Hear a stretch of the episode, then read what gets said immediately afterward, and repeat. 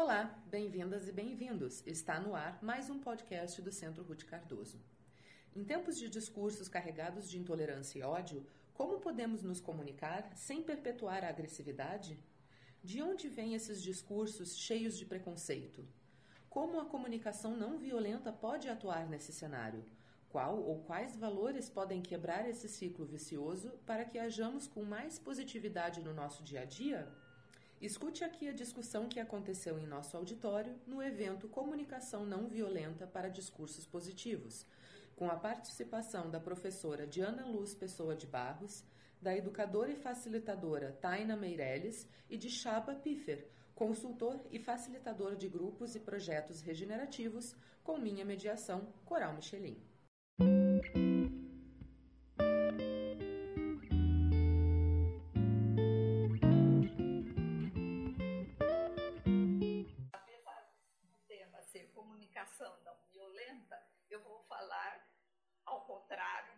Discursos intolerantes e preconceituosos, como uma forma de, a partir daí, a gente poder construir discursos não apenas tolerantes, mas de inclusão social, de intervenção social, certo? Então, eh, eu tenho uma bolsa, sempre dizer isso, eu tenho uma bolsa de pesquisa do CNPq para desenvolver essa pesquisa sobre intolerância e preconceito. Certo? É, os linguistas, quando trabalham com isso, podem trabalhar com alguma coisa que na internet eles apontam. A internet sempre aponta seis tipos de preconceitos. E um dos preconceitos é preconceito linguístico, ou seja, contra o modo de preconceito em relação ao modo de falar do outro, certo? E aí nós temos preconceito em relação ao nordestino, em relação... Eu tive uma história que eu sempre conto, que mostra como a gente, por mais que tente, acaba achando isso. Eu dava aula para as turmas de primeiro ano de letras na USP e numa turma do noturno, em que, por coincidência, naquele semestre, só tinha um aluno nordestino e que falava muito, participava muito. E sempre que ele falava, uma fala, do Nordeste, os outros achavam graça, riam um pouco, e eu ficando incomodada com aquilo, falei, preciso chegar logo na aula para explicar que nenhum registro é melhor que o outro, que é, é só uma questão de variação de região, ou só, e se for de nível socioeconômico, é uma variação de nível, mas não é melhor nem pior, e blá, blá, blá. Bom, cheguei nessa aula, falei, falei saí para ir embora, justamente esse rapaz me perguntou se eu dava carona para ele até um ponto qualquer, para saindo da USP à noite. Aí ele foi comigo, virou e disse, professora, gostei muito da aula hoje. Eu falei, percebeu que a aula foi para ele, né? Aí ele virou para mim, foi muito bom, professora. Eu percebi que paulista não fala tão errado quanto eu pensei. Certo?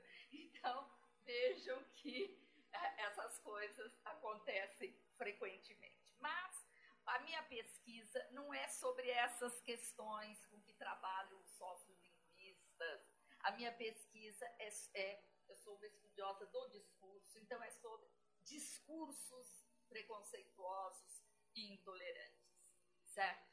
Então, é, é, vai numa outra direção. E a minha, a minha preocupação sempre foi, gente, de que quem trabalha com discursos tem, de alguma forma, obrigação de trabalhar com os discursos sociais.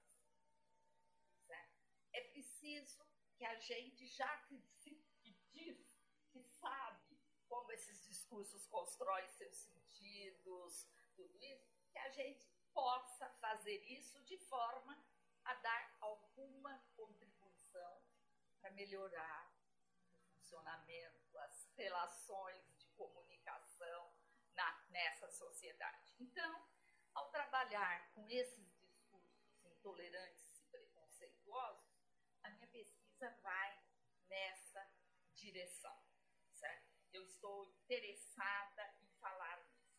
Porque, gente, isso eu queria dizer o seguinte, que um como eu me considero, o seu primeiro gesto político, vamos dizer assim, é o de desmascarar o efeito de naturalização dos discursos dominantes. Ou seja, mostrando como esses discursos são históricos, portanto, são ideológicos, eles não são naturais necessários, eles são contingentes, certo? E eles valem tanto quanto os outros, certo? Eles não são aquele, quer dizer, ou seja, essa naturalização de que o meu discurso é natural, é verdadeiro, o do outro é ideológico, isso qualquer estudioso do discurso sabe que não é assim. Todos são ideológicos, todos eles são históricos e trazem quadros de valores. Então, é nesse quadro que entram os meus discursos intolerantes e preconceituosos, certo? Então, vamos começar. Eu tenho uma porção de coisas aqui, principalmente alguns exemplos. É, então, a minha, a, o que eu tentei foi verificar como é que se constrói esses discursos, como é que a intolerância se constrói discursivamente, dizer, que procedimentos, que estratégias são usadas nesses discursos e quadro de valores eles se colocam, certo? E eu vou, eu poderia pegar mais procedimentos, mas eu vou pegar três desses procedimentos apenas para falar deles aqui. Um primeiro que é como se organiza a, a narrativa, a historiazinha desses discursos. O segundo, como esses discursos organizam também, constituem percursos passionais, como eles são discursos apaixonados. Todo discurso intolerante, preconceituoso é um discurso passional, é apaixonado, certo? E depois, quais são os temas e figuras de que eles tratam, certo? E, e por que são esses temas, essas figuras que expõem mais claramente as determinações ideológicas inconscientes dos discursos, certo?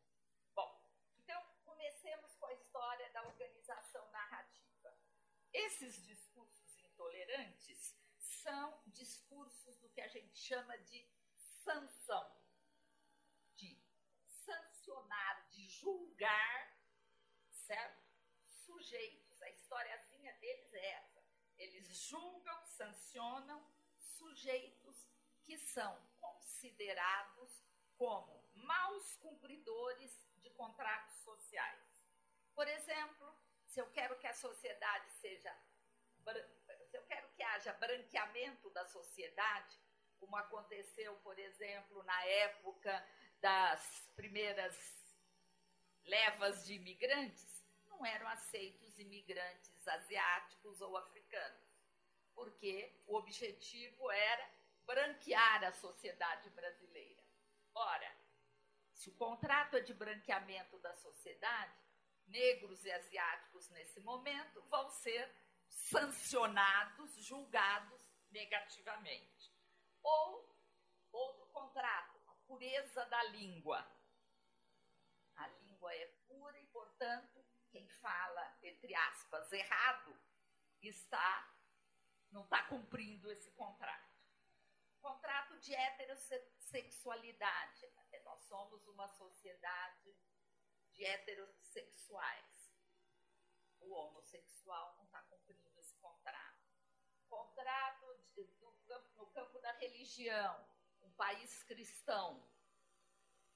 O muçulmano não está cumprindo esse contrato. Ou seja, portanto, no momento do julgamento, certo? Os sujeitos que não cumpriram esses contratos são reconhecidos como maus atores sociais, como maus cidadãos, são pretos ignorantes maus usuários da língua, são índios bárbaros, são judeus perigosos, são árabes fanáticos, são homossexuais pervertidos e por aí afora. E punidos com a perda de direitos, de emprego ou até mesmo com a morte.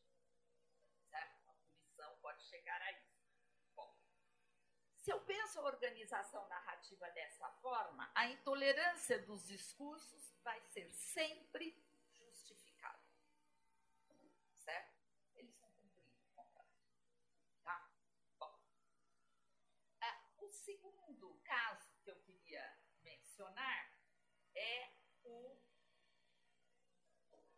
das paixões que, acontecem nesses discursos. E o que são essas paixões nesses discursos? Elas uh, são de dois tipos: paixão de medo e de ódio. O discurso intolerante é sempre marcado pelo medo ou pelo ódio.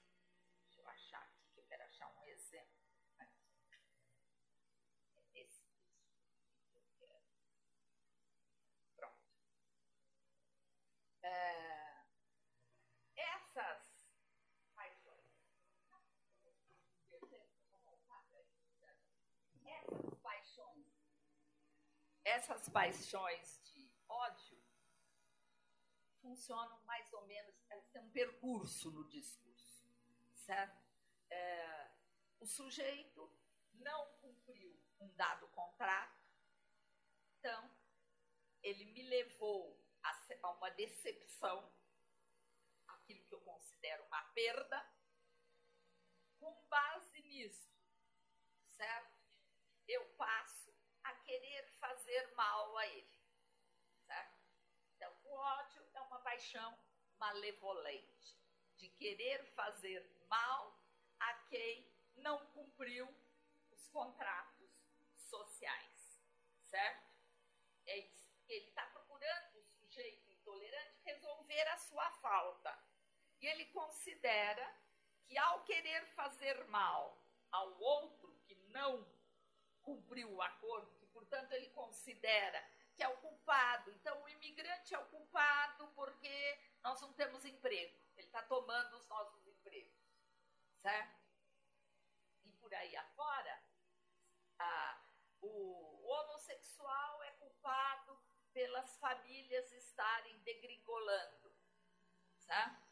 E aí, ao punir esse sujeito, eu vou, ao sancioná-lo negativamente e ao odiá-lo, eu vou passar a acreditar que as coisas foram nos seus devidos lugares, que elas se resolveram. O que se sabe que não é verdade. Certo? Bom, mas, é, então veja, duas etapas nos percursos passionais do ódio.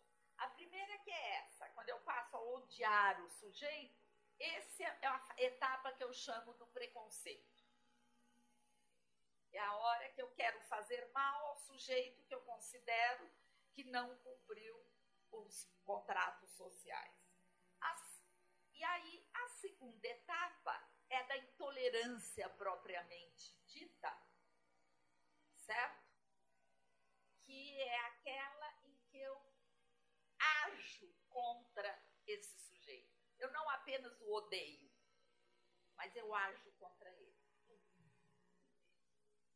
Certo? É o momento da vingança. Certo? Esse momento da vingança é o momento da discriminação propriamente dita, da ação intolerante. Tá? Uh, no México tem um museu na cidade do México que se chama Museu da Tolerância. E eles tinham umas almofadas de baus muito interessantes que diziam assim: todos temos preconceitos, mas nem todos discriminam. Certo? Ou seja, é, é muito mais comum você ter pessoas preconceituosas e que convivem e guardam os seus preconceitos. A, so, a sociedade vai se sentir mais fortemente quando eles começarem a atirar em escolas, a matar pessoas em mesquitas e por aí afora. Quer dizer, quando passarem a ação intolerante propriamente. dita. E é interessante um exemplo que eu sempre dou para isso é o que aconteceu na, quando mataram o Bin Laden. Certo? O Obama, na sua primeira declaração, disse: justiça foi feita. Certo? Ora, a justiça, a vingança é uma ação para resolver um problema apaixonada, que vem da paixão do ódio. A justiça, em princípio, tem que ser uma ação desapaixonada.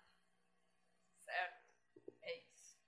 Essa é a definição. Ela também vai pôr as coisas nos seus devidos lugares, mas ela é uma ação, em princípio, desapaixonada. E aí, um grande debate na imprensa na época foi se a morte do Bin Laden. Ninguém estava sendo contra a morte do Bin Laden, na verdade, nesse debate. Mas a discussão era se isso tinha sido uma justiça ou vingança. Porque os jornais americanos puseram vingança. Matamos o bastardo. Certo? E o Obama dizia: justiça foi feita.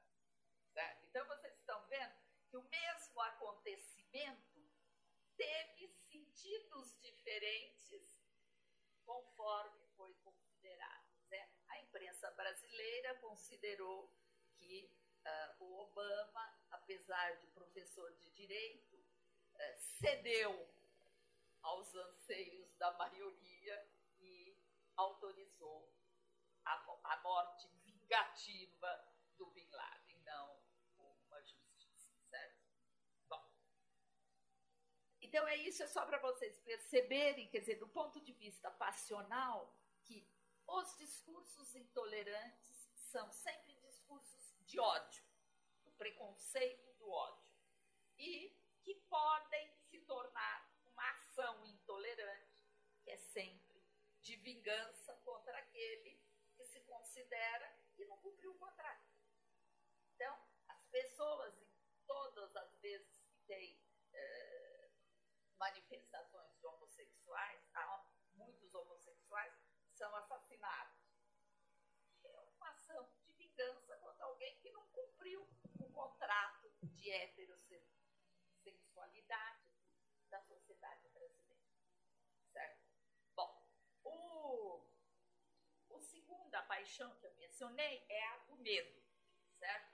A paixão do medo, o medo é inerente à natureza humana e necessária à sobrevivência da espécie. Né? Sem medo a gente não sobrevive? Mas há, há vários tipos de medo? Há o medo que leva um sujeito a agir conforme determinada norma social, porque ele tem medo de ser punido, tá certo? E tem medo do outro, daquele que pode é, me privar de alguma coisa, daquele que disputa comigo valores, certo? Quer dizer, e esse, é, esse acontece principalmente nas situações de desigualdade social, certo?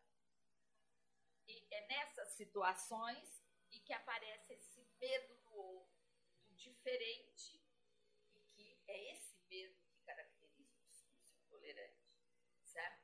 É o medo daquele que está tomando meu emprego, com quem eu estou dividindo recursos de previdência, porque ele veio de outro país, para quê? Ele veio do meu país e está tomando coisas que deveriam ser minhas, certo?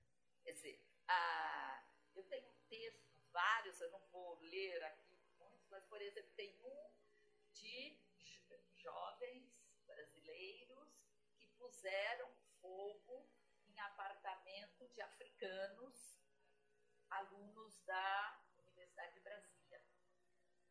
Dentro do apartamento e uh, amarraram a porta para a pessoa não poder sair. Certo? Bom, depois, entrevistados, acusavam o tempo inteiro de estar ocupando vaga na universidade que deveriam ser dos brasileiros.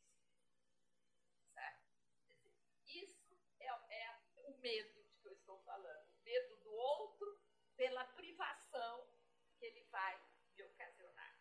Em geral, o que, que acontece é o medo que é, provoca o ódio e faz crescer, portanto, de intensidade os percursos passionais e as ações intolerantes. Certo?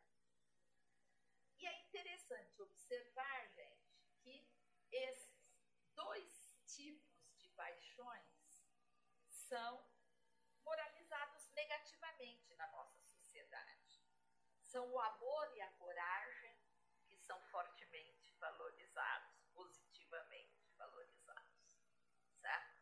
E eu quero que vocês guardem isso, porque depois que a gente acabar de apresentar as características do discurso intolerante, eu quero retomar isso para que a gente possa pensar um pouquinho por que é que políticos usam discursos intolerantes como plataforma política, quando essas características passionais da intolerância são consideradas negativas na nossa sociedade.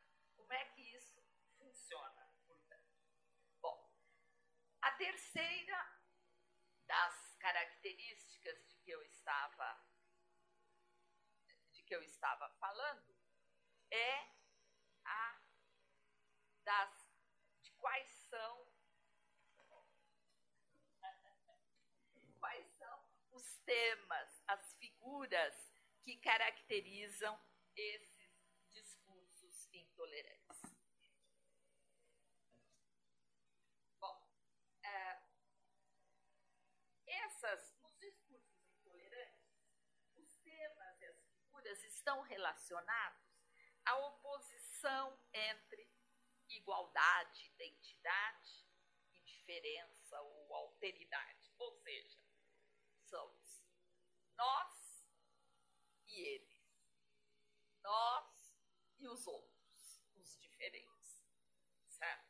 Ou seja,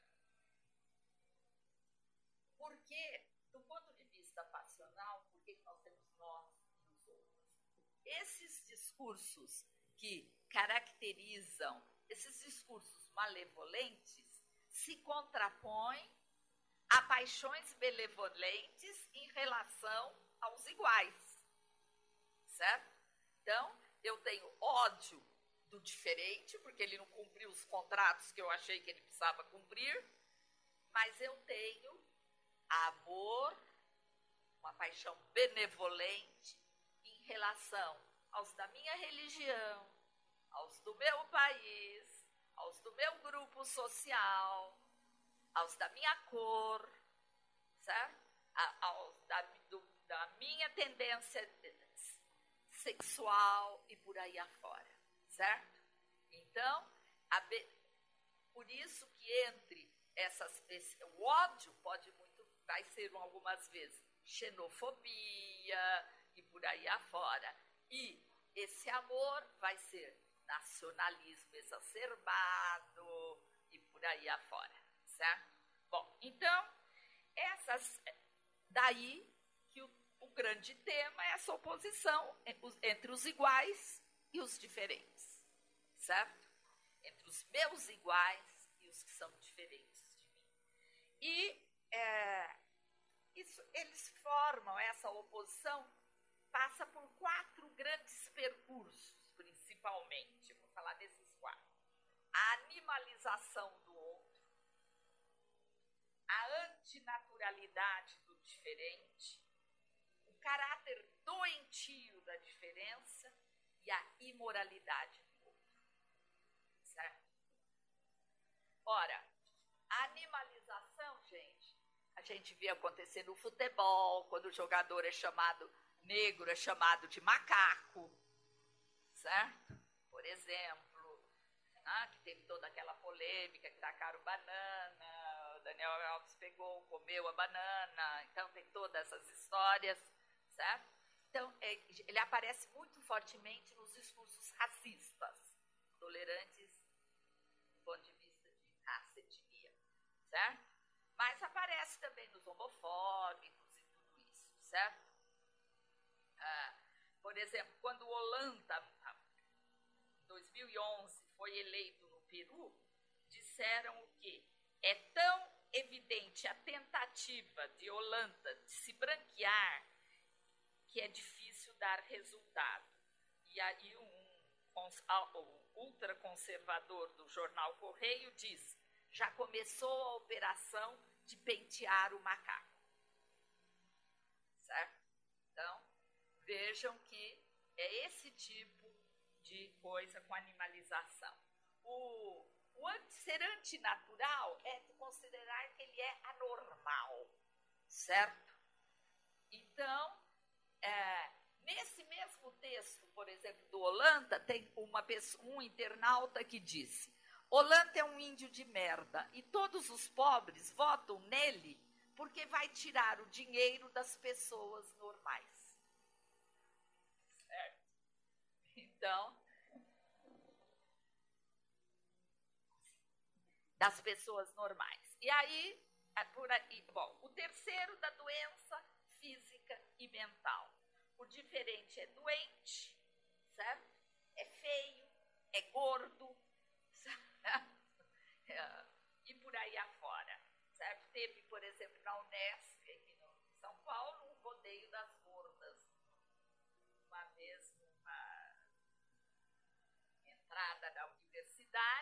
vencedor era quem mantivesse a garota presa nos braços por mais tempo após dizer a frase: Você é a menina mais gorda que eu já vi na vida.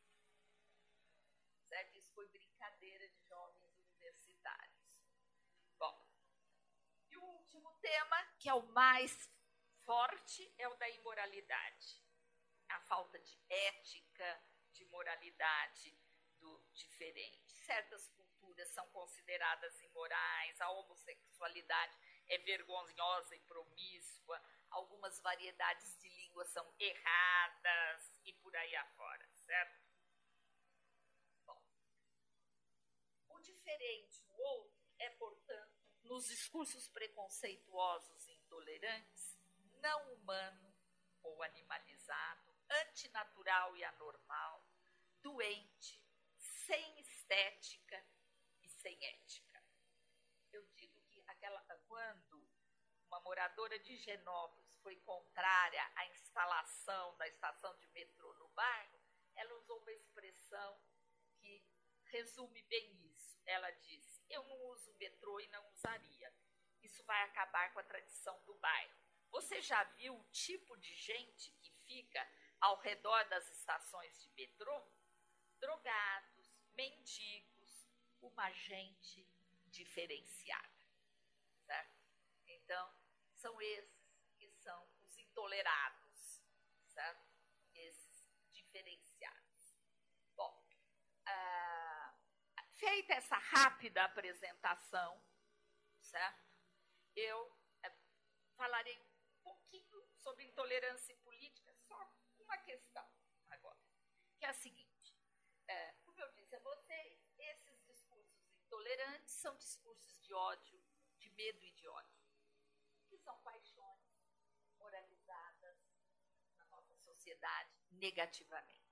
No entanto, nós temos vários usam discursos intolerantes como plataforma política.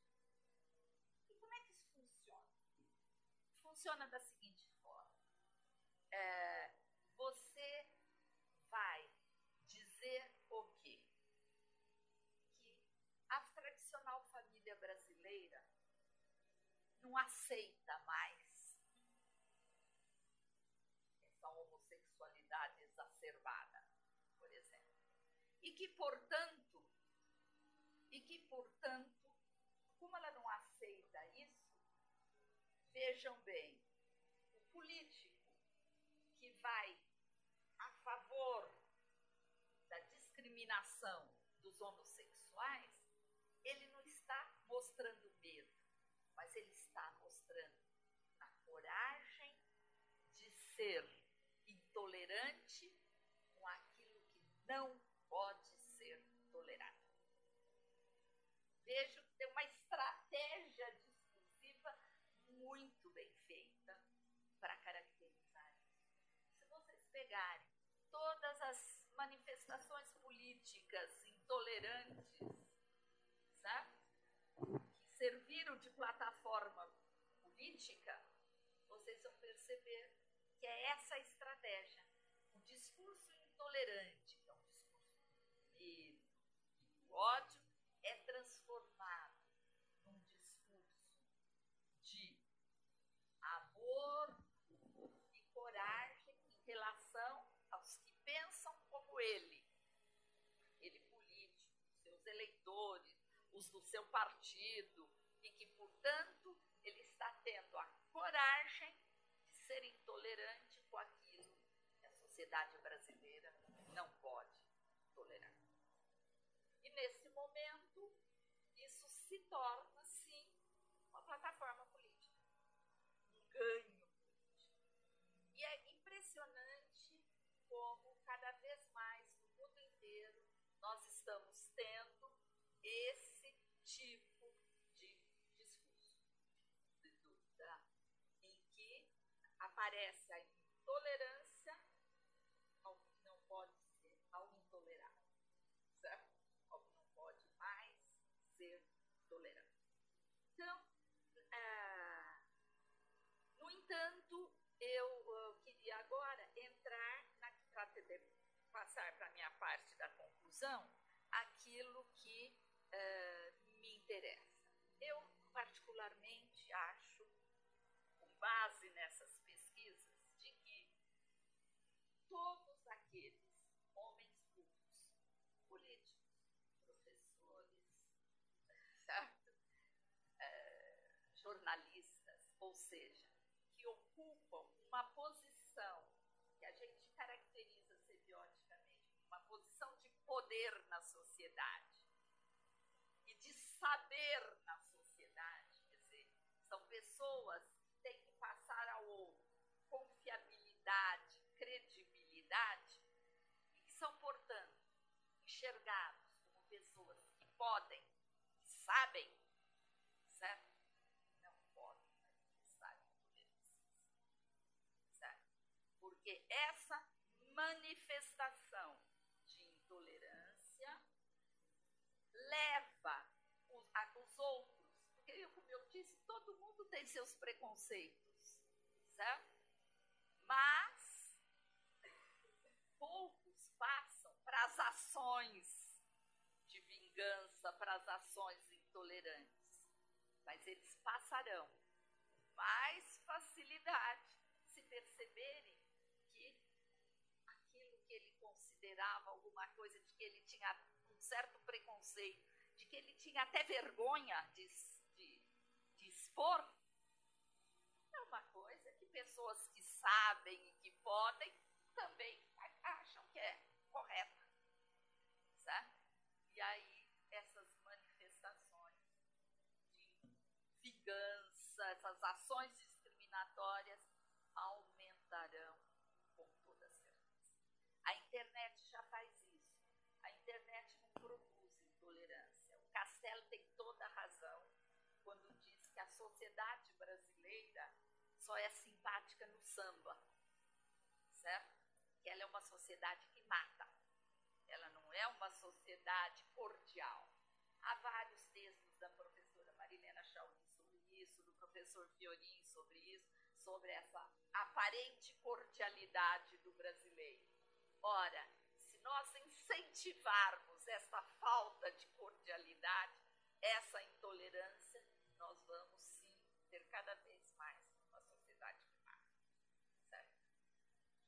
suporta mais aqueles que ela não tolera. Tá? Então, é uma coisa muito grave essa questão para mim da intolerância na política. Né? Como é na escola, como é em alguns lugares desse tipo, ou na imprensa. Tá, agora eu posso só concluir. Para concluir, o que eu queria dizer é o seguinte: se os discursos intolerantes são aqueles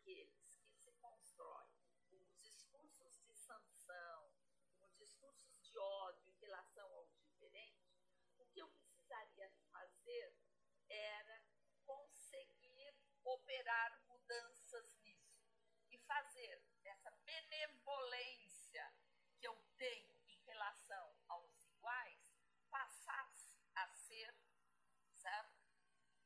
Também em relação ao diferente.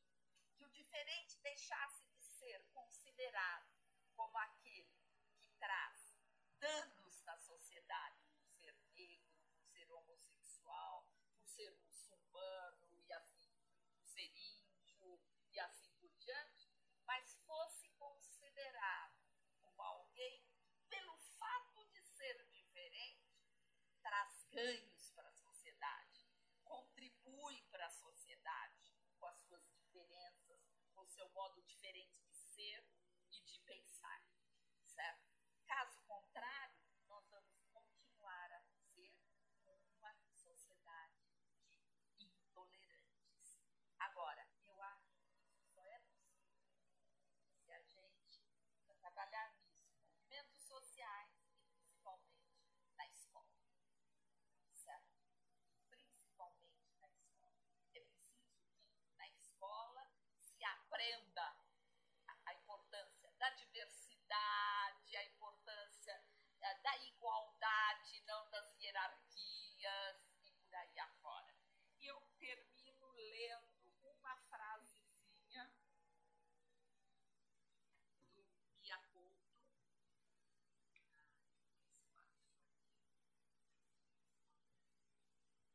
Ah, que é muito bonita, que eu queria ler a vocês, mas que eu acho próprio.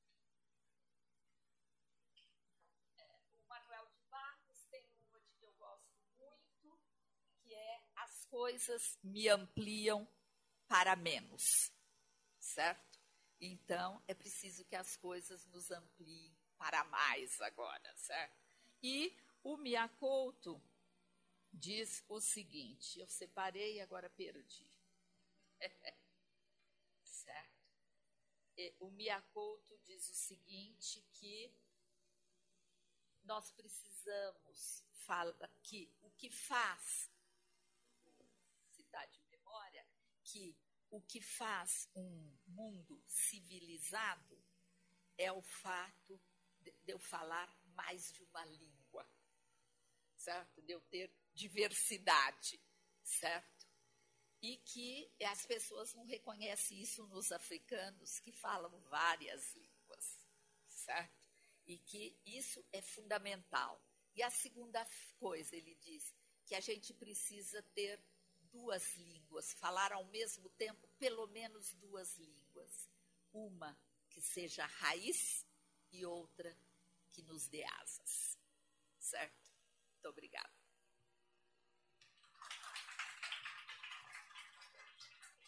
Muito obrigada, professora, demais.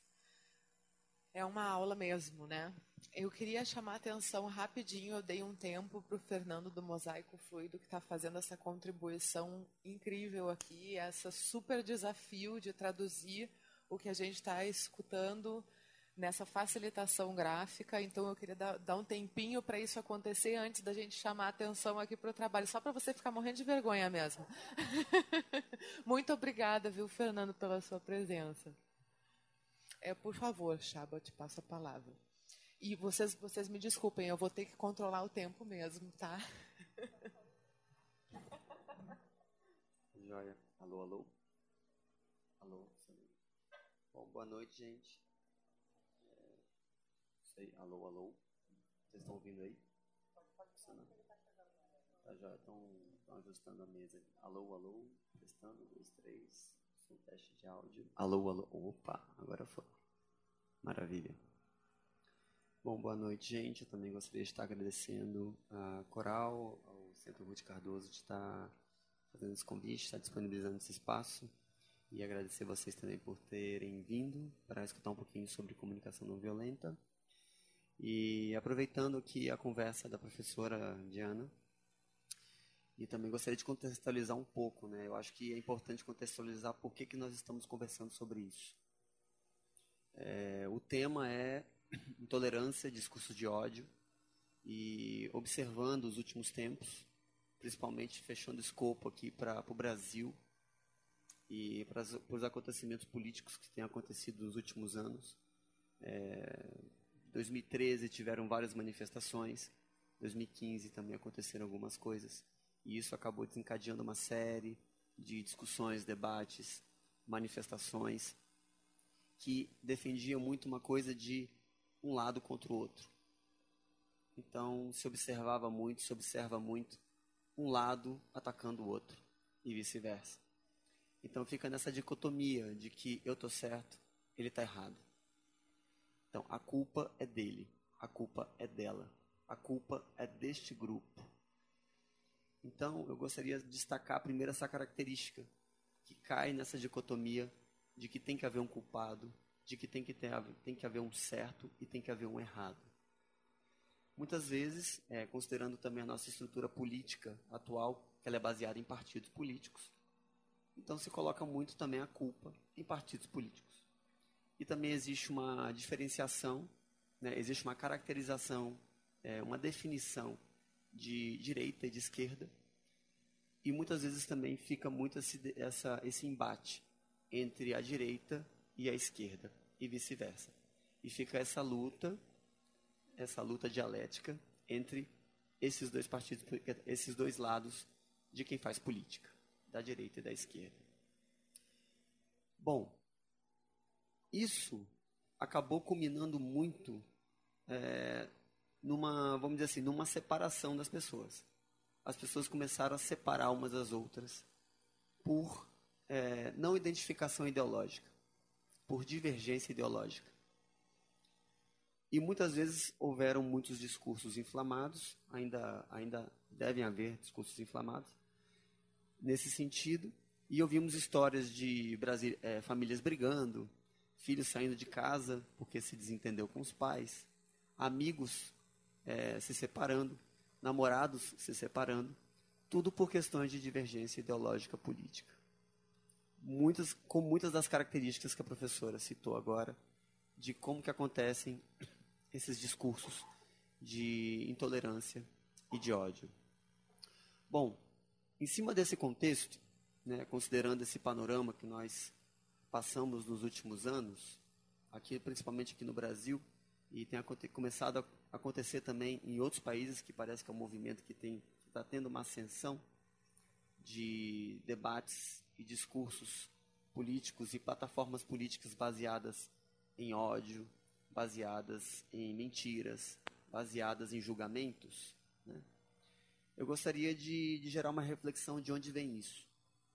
Então, já puxando um pouco a sardinha para o meu trabalho, eu trabalho bastante com, com grupos que buscam desenvolver é, processos é, e projetos de uma forma mais colaborativa, saindo daquela lógica mais da competição e buscando uma lógica mais colaborativa. Então, eu gostaria de destacar que nós vivemos numa cultura que ela tende a ser uma cultura mais ganha-perde. É uma cultura que para o que alguém ganhe, outra pessoa precisa perder. E acaba entrando nesse maniqueísmo, nessa dualidade, nesse, nesse pensamento cartesiano de que se há um certo tem que ter um errado. Existe o bem, existe o mal, existe o certo, existe o errado, e existe sempre um culpado e existe a vingança. Então, nesse pensamento dualista, cartesiano, vamos dizer assim, um pouco quadrado, limitado, que acaba é, restringindo muito as coisas e colocando as coisas muito em caixinhas e rotulando as coisas, acaba se caindo nesse tipo de discussão, nesse tipo de debate e acaba virando uma guerra, porque tem que ser uma coisa ou outra. Então, dificilmente se enxerga alguma solução que vai além desse certo e do errado, do, do que é justo, do que não é justo, do que tem a razão, do que tem a razão, do que é moral, do que é imoral. Como foi colocado também a característica muito utilizada, que muitos discursos de ódio têm sido baseados na moralidade. Então, vivemos muito nessa cultura que tem uma forte tendência de ser uma cultura ganha-perde, que é uma cultura muito baseada em competição, que é uma cultura também que ela é muito baseada no medo e na dicotomia no pensamento cartesiano. E falando um pouco de colaboração, a, o que se busca, vamos dizer assim, em trabalhos que, que se desenvolve o, o senso de colaboração é desenvolver e criar uma cultura ganha-ganha. Uma cultura ganha-ganha é uma cultura que ela vai além desse pensamento cartesiano, desse pensamento dual, de que tem que ter um certo e errado, tem que ter uma opção A ou uma opção B. No pensamento mais colaborativo, existem infinitas possibilidades, porque não existe o preto e o branco, existe milhares de tons de cinza, vamos dizer assim. Existem infinitas possibilidades que nós poderemos trabalhar e desenvolver as coisas. Porque a cultura ganha-perde, ela é muito baseada em escassez. Ela é muito baseada numa crença da escassez. E a crença da escassez, ela é sustentada por três grandes mitos. O primeiro, o primeiro grande mito é de que não há o suficiente. Então, se não há o suficiente, então eu vou buscar garantir o meu primeiro e vou me defender e vou segurar o que eu tenho e vou me defender das outras pessoas que podem querer tomar isso de mim. Então, entra muito também no que a professora disse, né? Eu vou criticar os imigrantes, que eles estão tomando o meu emprego, estão tomando o emprego das pessoas da minha nação.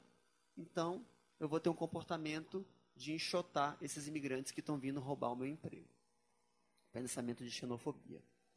É, isso muito pode estar acontecendo por uma crença baseada na escassez de que não há o suficiente, não tem emprego suficiente.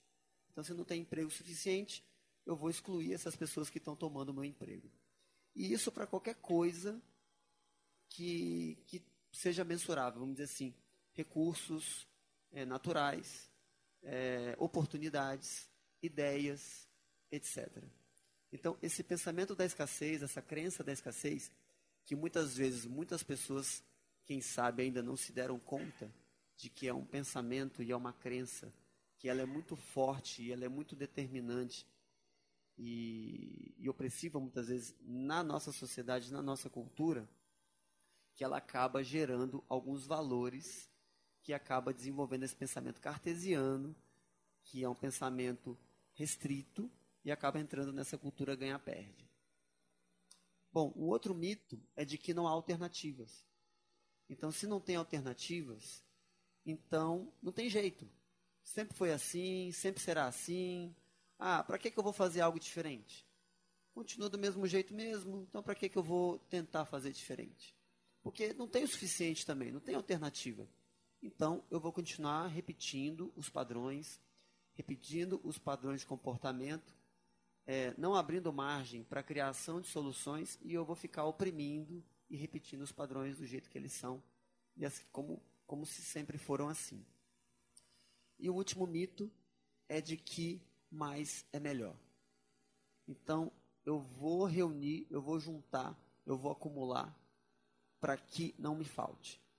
Então, eu buscarei acumular isso o máximo possível para que isso não me falte e eu não sofra e eu não tenha um problema, eu não tenha uma dificuldade. Então, esses três mitos, eles acabam alimentando essa crença da escassez, que acaba fortalecendo e consolidando essa cultura ganha-perde, que acaba também é, desenvolvendo uma cultura de medo, de ódio, porque se não tenho o suficiente, então eu fico com medo. Se não tenho o suficiente, então eu vou criar uma estratégia, vou criar um discurso para desqualificar essa pessoa, para rotular essa pessoa, para julgar essa pessoa, para eu garantir o que eu quero, para garantir o que eu preciso. Então, muito dessa cultura ganha-perde, ela é muito baseada no medo, baseada no ódio, e tem como uma origem uma, um senso de escassez e um pensamento cartesiano. Né?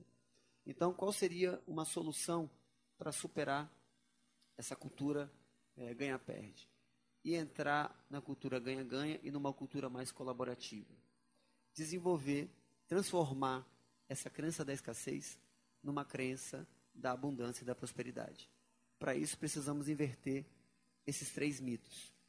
Que, primeiro, ao invés de pensar de que não há o suficiente, pensar que sim, sempre há o suficiente.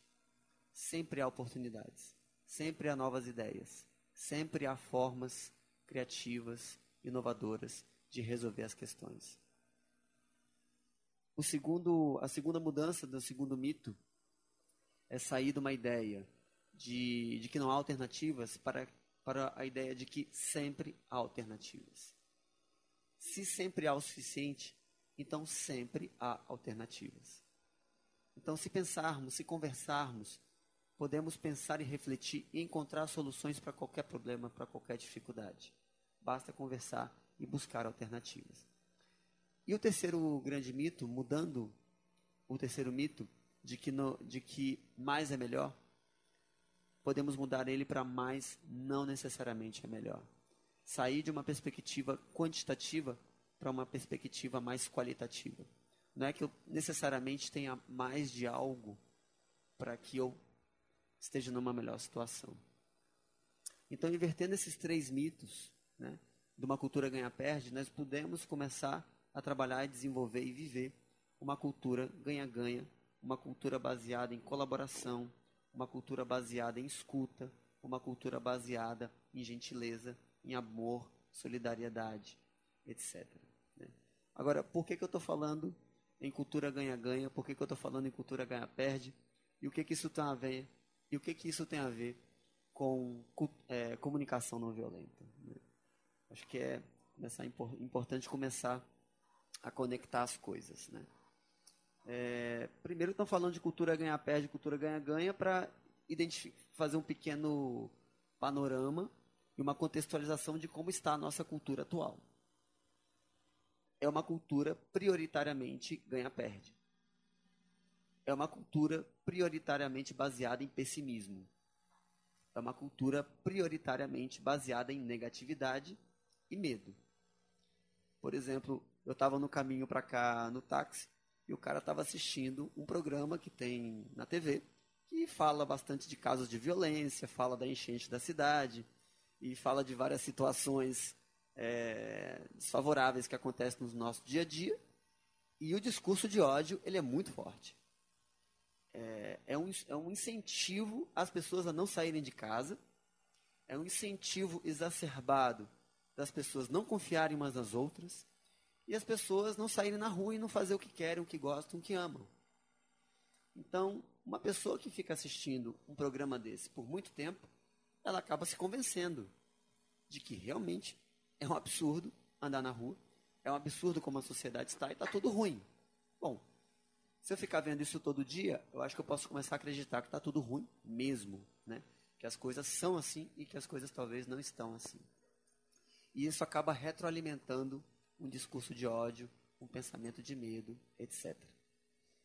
Então, considerando o nosso contexto que, frisando, é importante ter clareza e refletir que nós vivemos uma cultura que ela está muito baseada no padrão ganha-perde, numa negatividade, no medo. Então eu convido vocês a refletirem.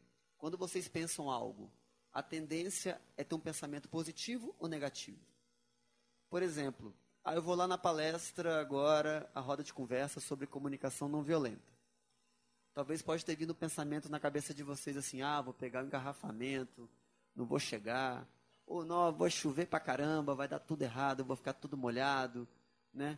Ou ah, eu vou me atrasar, ah, eu estou perdendo tempo, poderia estar escrevendo aquele relatório do trabalho, sabe?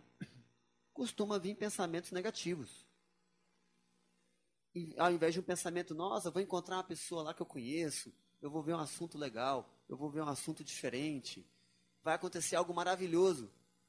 Vocês pensaram nisso? A tendência é pensar no negativo. Então, isso é um padrão que é importante nós nos darmos conta disso.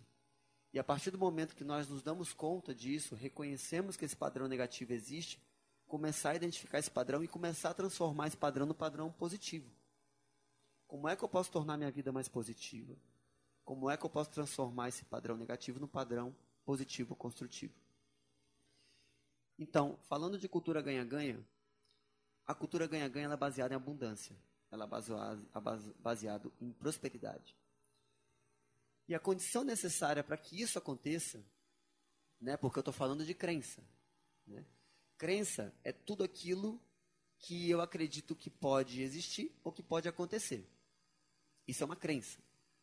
Atenção quando eu estou falando só para crenças religiosas. Eu estou falando para crença. Crença como uma coisa genérica, geral. Algo que eu acredito que existe. Ou algo que eu acredito que possa acontecer. As nossas crenças, elas criam os nossos valores. Então, por exemplo, se o meu valor é honestidade, se eu encontro uma carteira no chão, eu vou pegar a carteira, vou abrir, vou olhar quem é de quem é a, carteira eu vou começar a procurar o dono e vou entregar a carteira com tudo dentro, inclusive com dinheiro. Né? Devolvo a carteira para a pessoa, né? falo, ó, cuidado, cara, tu esqueceste a carteira, presta atenção, né? Por aí vai. Se eu não sou honesto, eu dou um jeitinho, né? Tem muita gente que pega o dinheiro e entrega a sua carteira. Isso é desonestidade, né? Agora, de onde vem esse valor honestidade? Talvez, quem sabe, pode ser uma crença que a pessoa tem que precisamos ser honestos. Ou que se eu for honesto, depois que eu morrer, eu vou para algum lugar. Isso é uma crença, né?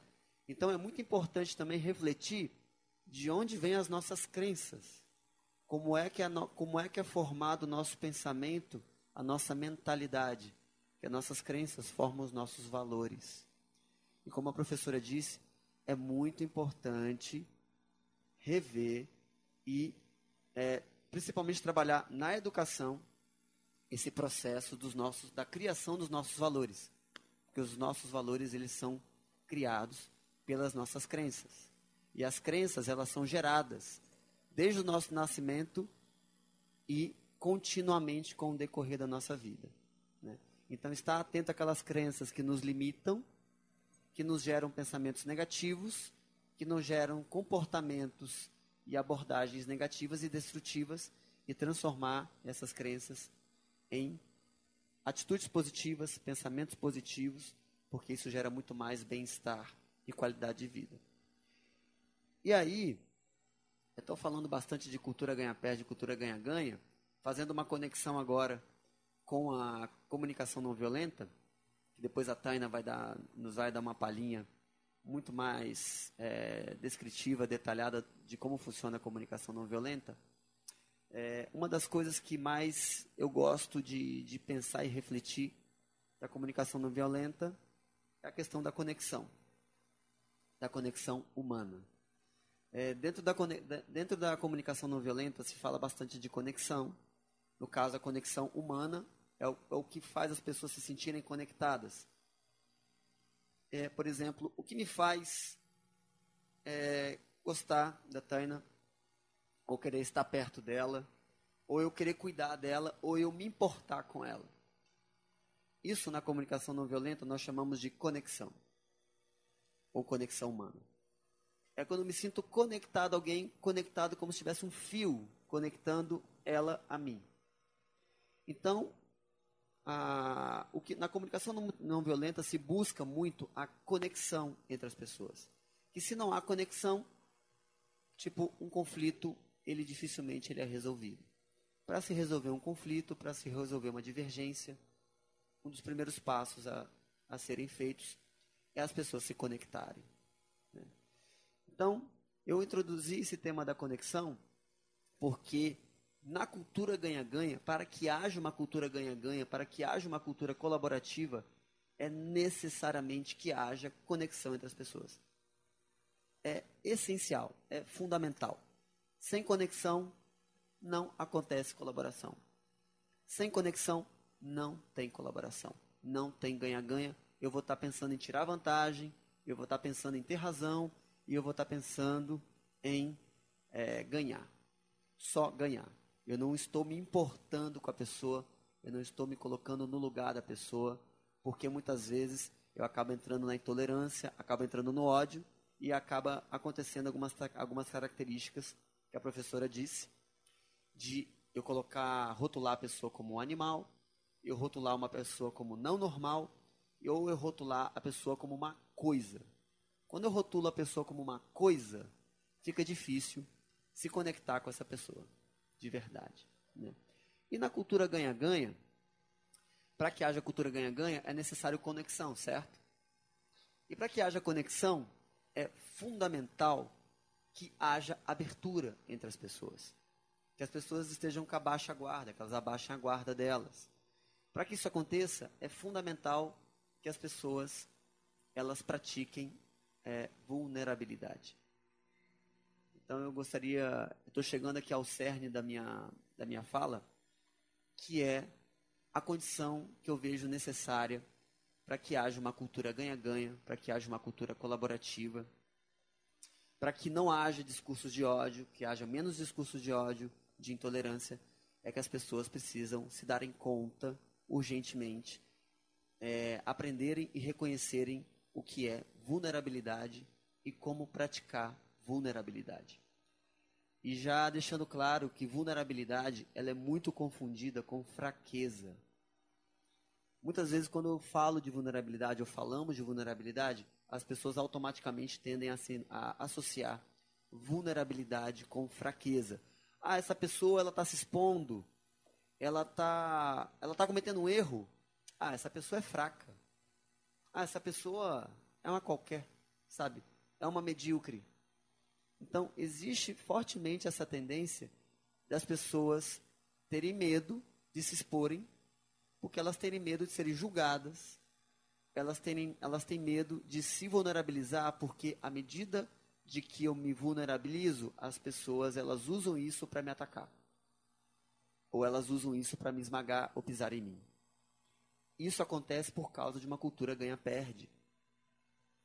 Então eu tenho medo de me expor, eu tenho medo de falar, eu tenho medo de me expressar, porque se eu me exponho, eu estou sendo vulnerável. Se eu estou sendo vulnerável, essa pessoa pode é, me atacar ou pode fazer algo a mim, ou eu posso acabar sentindo uma dor por causa de uma atitude de uma pessoa, de um grupo. Só que é o seguinte, é, tem uma pesquisadora chamada Brené Brown, que é uma pessoa incrível, maravilhosa. Ela tem até um vídeo na internet chamado Poder da Vulnerabilidade. Quando vocês chegarem em casa, assistam, né? Ou depois, o pessoal que está na internet, acabar aqui a conversa, pesquisa aí o Poder da Vulnerabilidade e assista antes de dormir. Vale super a pena. A Brené Brown é uma, ela estuda, ela é PhD em serviço social, estuda um monte, é, estudou bastante o que, que é a vergonha, o que, que é a conexão humana, quais são as condições para que as pessoas confiem umas nas outras, etc. E ela descobriu que a vulnerabilidade, essa, essa, essa atitude, esse ato de eu ser verdadeiro, de eu ser genuíno, de eu ser honesto, de eu ser sincero, de eu me expor para as pessoas, essa vulnerabilidade também é a fonte da criatividade, da inovação e da conexão humana. E que quando eu nego a minha vulnerabilidade, quando eu escondo esses sentimentos de medo, vergonha, de não aceitação, etc., eu também acabo abafando o sentimento de criatividade, de alegria, de amor, de paz, etc. Então, ela descobriu também que não tem como anular e só abafar os sentimentos ruins. Eu acabei falando alguns sentimentos que não são sentimentos, mas tudo bem. Mas é, eu quis dizer o seguinte, que não tem como anular só um lado da moeda. Eu preciso aceitar e acolher os dois lados da moeda. Eu preciso aceitar que eu tenho sentimentos ruins e eu preciso aceitar que eu tenho sentimentos bons. Se eu apago, anulo, nego, escondo, me protejo para evitar os sentimentos ruins, eu também estaria anulando os meus sentimentos bons. E aí o que, que acaba acontecendo? A pessoa começa a se sentir vazia. Ela começa a se sentir, sabe, começa a perder senso da vida. Tipo, o que, que eu estou fazendo aqui? Para que, que eu vim aqui? O que, que eu faço da minha vida? Qual é o sentido da minha vida? Aí começam a vir as crises existenciais, logo depois, consequentemente, depressão. E assim, várias mazelas sentimentais que nós estamos vendo acontecer hoje em dia, um minuto? Tá bom. Várias mazelas sociais que nós estamos vendo acontecer hoje em dia na, na nossa sociedade, porque vivemos uma incoerência, vivemos uma hipocrisia de que, olha só, tu precisa ser forte, invencível, só que tu não pode ser vulnerável. Só que ao mesmo tempo tu tem que ser criativo, inovador, ter boas relações, carismático. Mas espera aí. Não dá, cara. Para eu ser criativo, eu preciso ser vulnerável. Para eu me conectar com as pessoas e ter boas relações, eu preciso ser vulnerável. E esse é o grande X da questão para mim, que precisamos trabalhar na educação, na cultura, desenvolver uma cultura de paz, desenvolver uma cultura ganha-ganha, desenvolver uma cultura mais baseada em colaboração, de respeito, de amor, que é baseada em vulnerabilidade. Né? Vulnerabilidade, nós aprendermos a ser mais sinceros e honestos uns com os outros e vice-versa. Né? Só queria terminar com uma citação do George Orwell, o cara que escreveu lá 1984, o Big Brother, que ele diz que nós somos insanos e nós não nos damos conta disso. Nós alimentamos duas verdades incongruentes na nossa cabeça, como se fôssemos esquizofrênicos e não percebemos isso. Por exemplo, eu sou contra a violência. Eu não gosto da violência. Mas eu vivo lá jogando videogame, naqueles joguinhos que dá tiro na cabeça das pessoas. E eu não me dou conta que isso é uma incoerência. Que eu estou sendo incoerente. Assim como existem várias incoerências. Como, por exemplo, eu gosto do meu cachorro, mas eu como carne, por exemplo. Eu concordo que haja uma, uma matança dos animais, mas eu adoro meu cachorro, adoro meu gato. Mas espera aí, tu não, é, tu não gosta dos animais? Por que, que tu deve... Então, existe uma incoerência.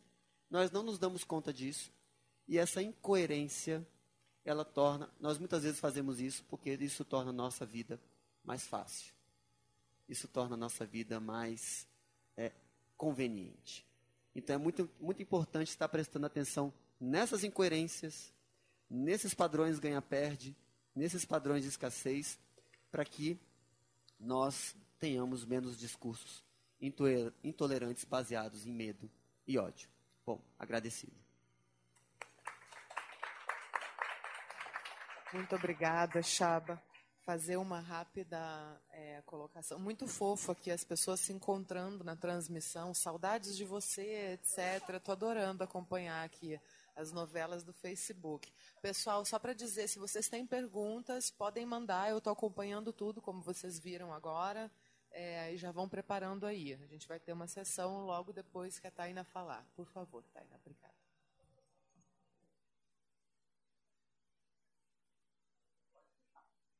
É, boa noite, Benção.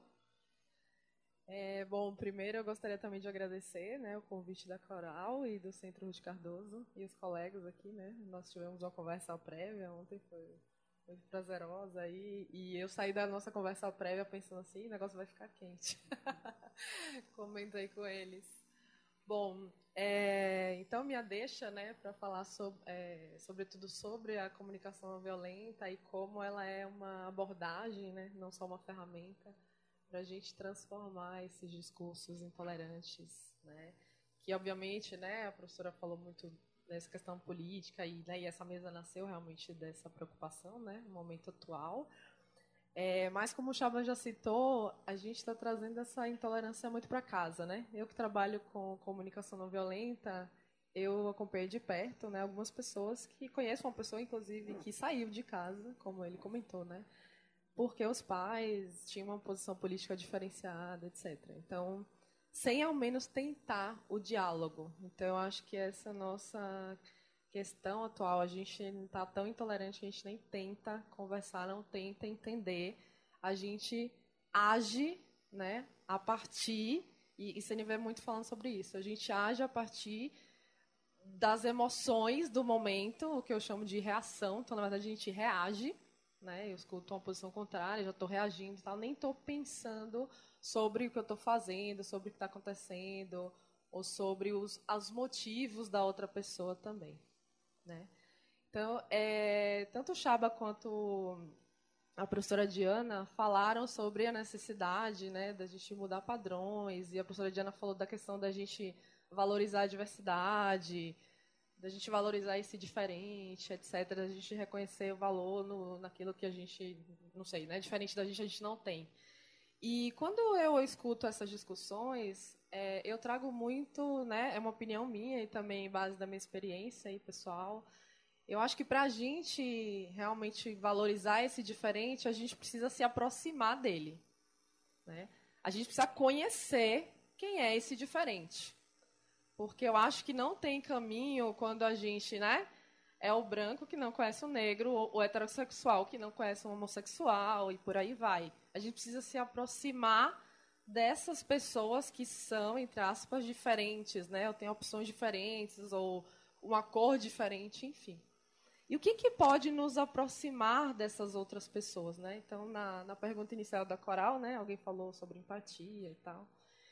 E comunicação não violenta é muito.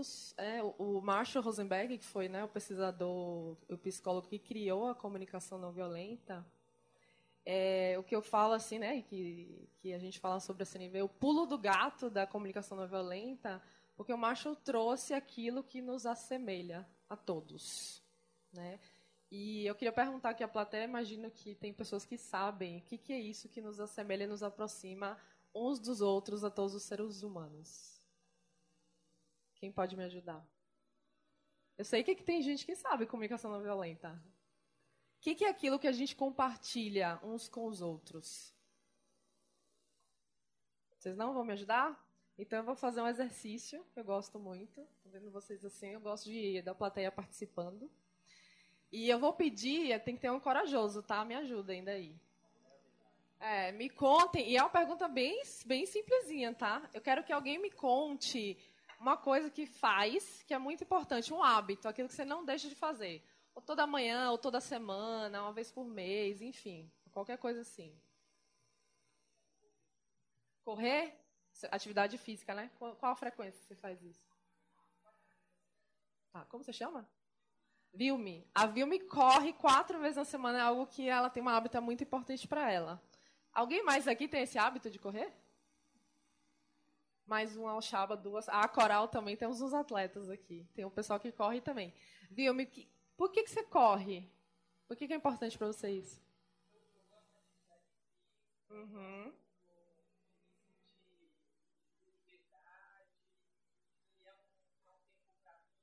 Uhum. Tá. Então, eu, eu escutei várias coisas, né? Escutei você falar que quando você está correndo, você cuida de um bem-estar, uma saúde, né, da sua saúde, uma sensação também de liberdade, entrar em contato com esse ser livre que você é. Vou pedir para você escolher um desses que eu falei. O que, que é mais, o que está mais ligado ao ato de correr para você? Liberdade. Para quem aqui nessa plateia a liberdade é algo importante, levanta a mão para mim. Liberdade, importante. Obrigada, viu? Vocês podem me dar um outro exemplo de uma coisa que vocês fazem que, como hábito, diferente de correr? Ó, mais, um, mais um corajoso? Uma coisa que vocês têm hábito de fazer aí que não abrem mão? Como você chama? Messia. Tá, então a Messia lê pelo menos meia hora todo dia antes de dormir. Alguém mais faz isso? Umas quatro pessoas. Tá. Por que, que você tem esse hábito, Messia? Por que, que é importante para você?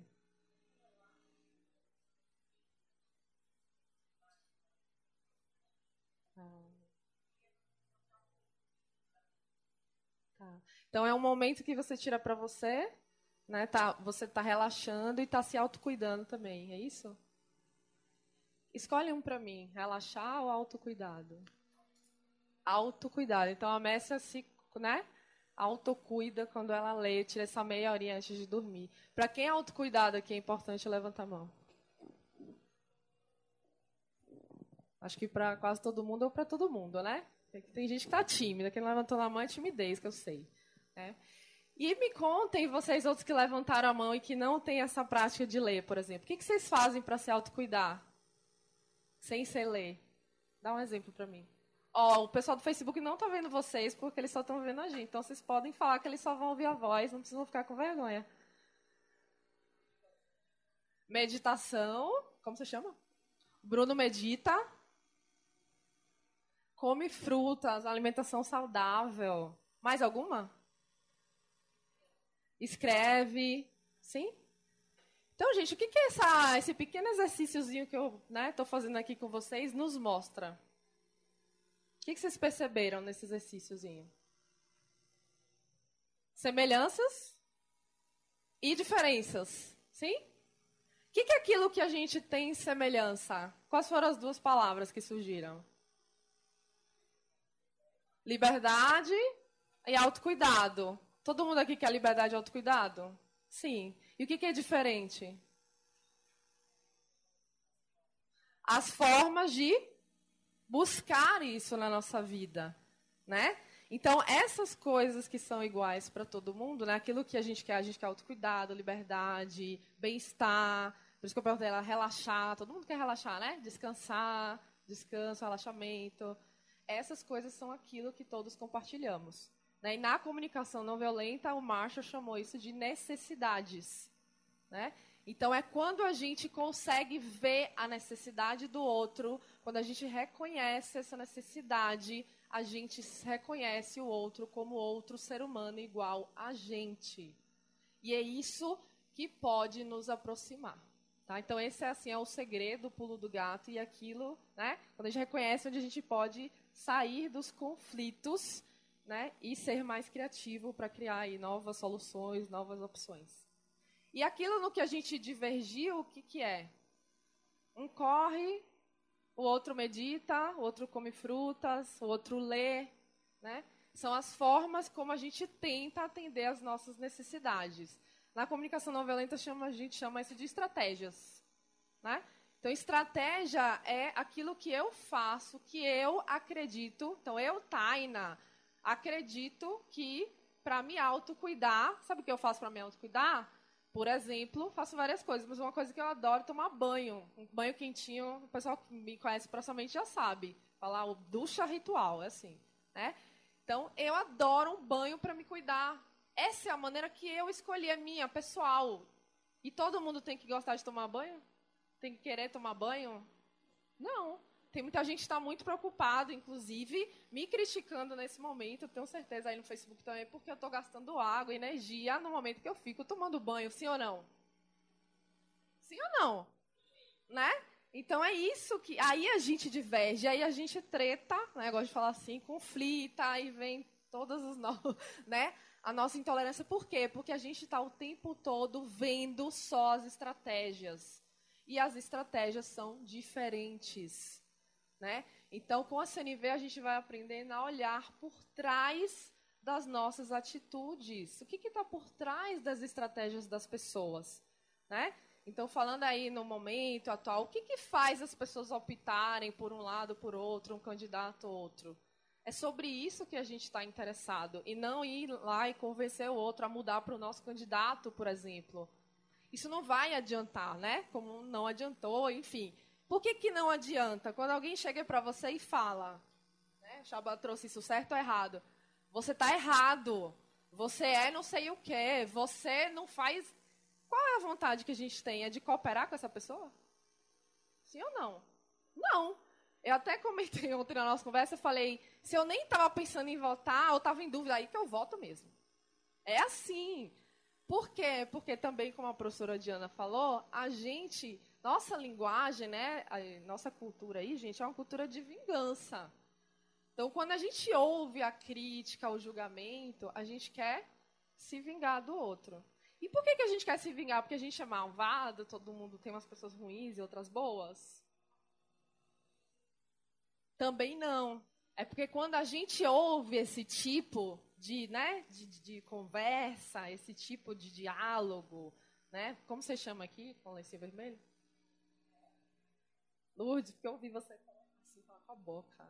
Então a Lourdes falou, é uma defesa, né? A gente, quando ouve a crítica ou julgamento, a gente tende a reagir, então a gente não pensa em nada, não trabalhamos nossa inteligência emocional, reagimos nos defendendo. E por que, que a gente faz isso? Para se poupar Hum, essa é uma possibilidade. Guarda isso que eu quero falar daqui a pouco, né? E também é porque quando eu escuto essa crítica ao julgamento, né, algumas das minhas necessidades também ficam desatendidas. E é por isso que eu reajo. Né? Então, segundo Marcha, eu acredito muito, por isso eu cito e digo, tudo que o Marcha fala, eu acredito mesmo. acredito e trago para a minha vida. Né? É que tudo que a gente faz, absolutamente tudo, a gente está tentando atender nossas necessidades. Isso é verdade para mim, para todos vocês que estão aqui, para o pessoal que está assistindo em casa. Tá? Então, quando, por exemplo, eu ouço né, uma crítica, um julgamento e tal, eu penso assim, eu não, não racionalizo tudo isso, mas o que eu tô, eu tô reagindo porque eu tô pensando, nossa, essa pessoa não me escutou, não me considera, se acha melhor do que eu. Então, assim, tem várias, né, necessidades dessa pessoa que ficam desatendidas e aí a nossa reação normal, que é aquela que a gente aprendeu, né, culturalmente, é reagir, é se vingar. Então, eu entro e aí fica esse ciclo de vingança, você está certo, você está errado, né? e a gente não olha para o que está por trás, que é aquilo que mais importa, tá? Então, aquilo que importa é, são essas necessidades, e na CNV a gente vai buscar olhar para isso. Eu falo que a gente aprende, vai aprendendo a escutar por trás das palavras das pessoas, né? E também por trás dos comportamentos, né? Porque não é só sobre escutar o que o outro diz. É toda uma percepção. A gente vai mudando nossa maneira de ver o mundo, né? de ver as pessoas, de interagir. Então a gente começa a identificar essas necessidades. E quando eu alcanço a necessidade do outro, eu sou capaz de humanizá-lo. Aí eu humanizo, aí eu tenho empatia e aí eu posso dialogar. Tá? Outra coisa que eu queria falar, o Chaba trouxe a questão dos sentimentos, né? vulnerabilidade. Isso é muito importante também para a comunicação não violenta. E aí, pegando um gancho dele e discordando com ele, ele falou dos sentimentos bons e ruins. Na verdade, não é uma discordância, mas né, a gente tem também esse vocabulário, o sentimento bom e ruim. Na CNV, a gente também desconstrói isso. Não existe sentimento bom e ruim. Né? Existe aquele sentimento que a gente gosta de sentir o que a gente não gosta. Mas todo sentimento é bom. Por que todo sentimento é bom? Porque os sentimentos são alertas das nossas necessidades. Então a gente começa a ficar ó, perspicaz, assim, vai percebendo e ó, cada dia mais a, aciona as anteninhas e diz: cada vez que eu sinto algo, hum, isso é bom. Mesmo que esse sentimento seja uma raiva, por exemplo. Né? Seja um ódio, seja esse, ai, de, quero me vingar, isso é uma reação. Mas peraí, qual é o sentimento? Eu paro Digo, por que, que eu estou tão frustrado com a outra pessoa que tem um posicionamento diferente de mim? Porque eu tenho tanta raiva dessa outra pessoa, né? Quais são as minhas necessidades que ficam desatendidas ou ficarão desatendidas se essa pessoa continua falando isso, ou age dessa forma, ou faz essa escolha. Tá? Então, esse é um outro elemento muito importante da CNV, porque ele alerta sobre aquilo que realmente importa, que são as nossas necessidades. Outra coisa que eu queria comentar é essa questão do medo, né? Que a professora Diana já falou aí, o medo caracteriza o discurso intolerante. E eu também acredito nisso, né? E acredito que nós somos seres que estamos atuando a maior parte né, do tempo né, regidos por esse medo. O falou isso também o medo, que ele, ele começou a falar das crenças, né? O medo, a gente está conectado, veja se vocês vão estar de acordo comigo. A gente está agindo quase o tempo todo, assim, no dia, conectado aos julgamentos, a essas histórias que a gente conta sobre as pessoas e sobre as coisas. Então a gente faz algo ou deixa de fazer com medo, né? Ele dá exemplo, medo da escassez, mas é medo de qualquer coisa né? A gente não vem aqui na palestra porque na mesa redonda, porque estou com medo de pegar o trânsito, estou com medo de não chegar em casa. Então, a gente age. Então, esse medo, gente, é o que nasce da conexão com os nossos julgamentos.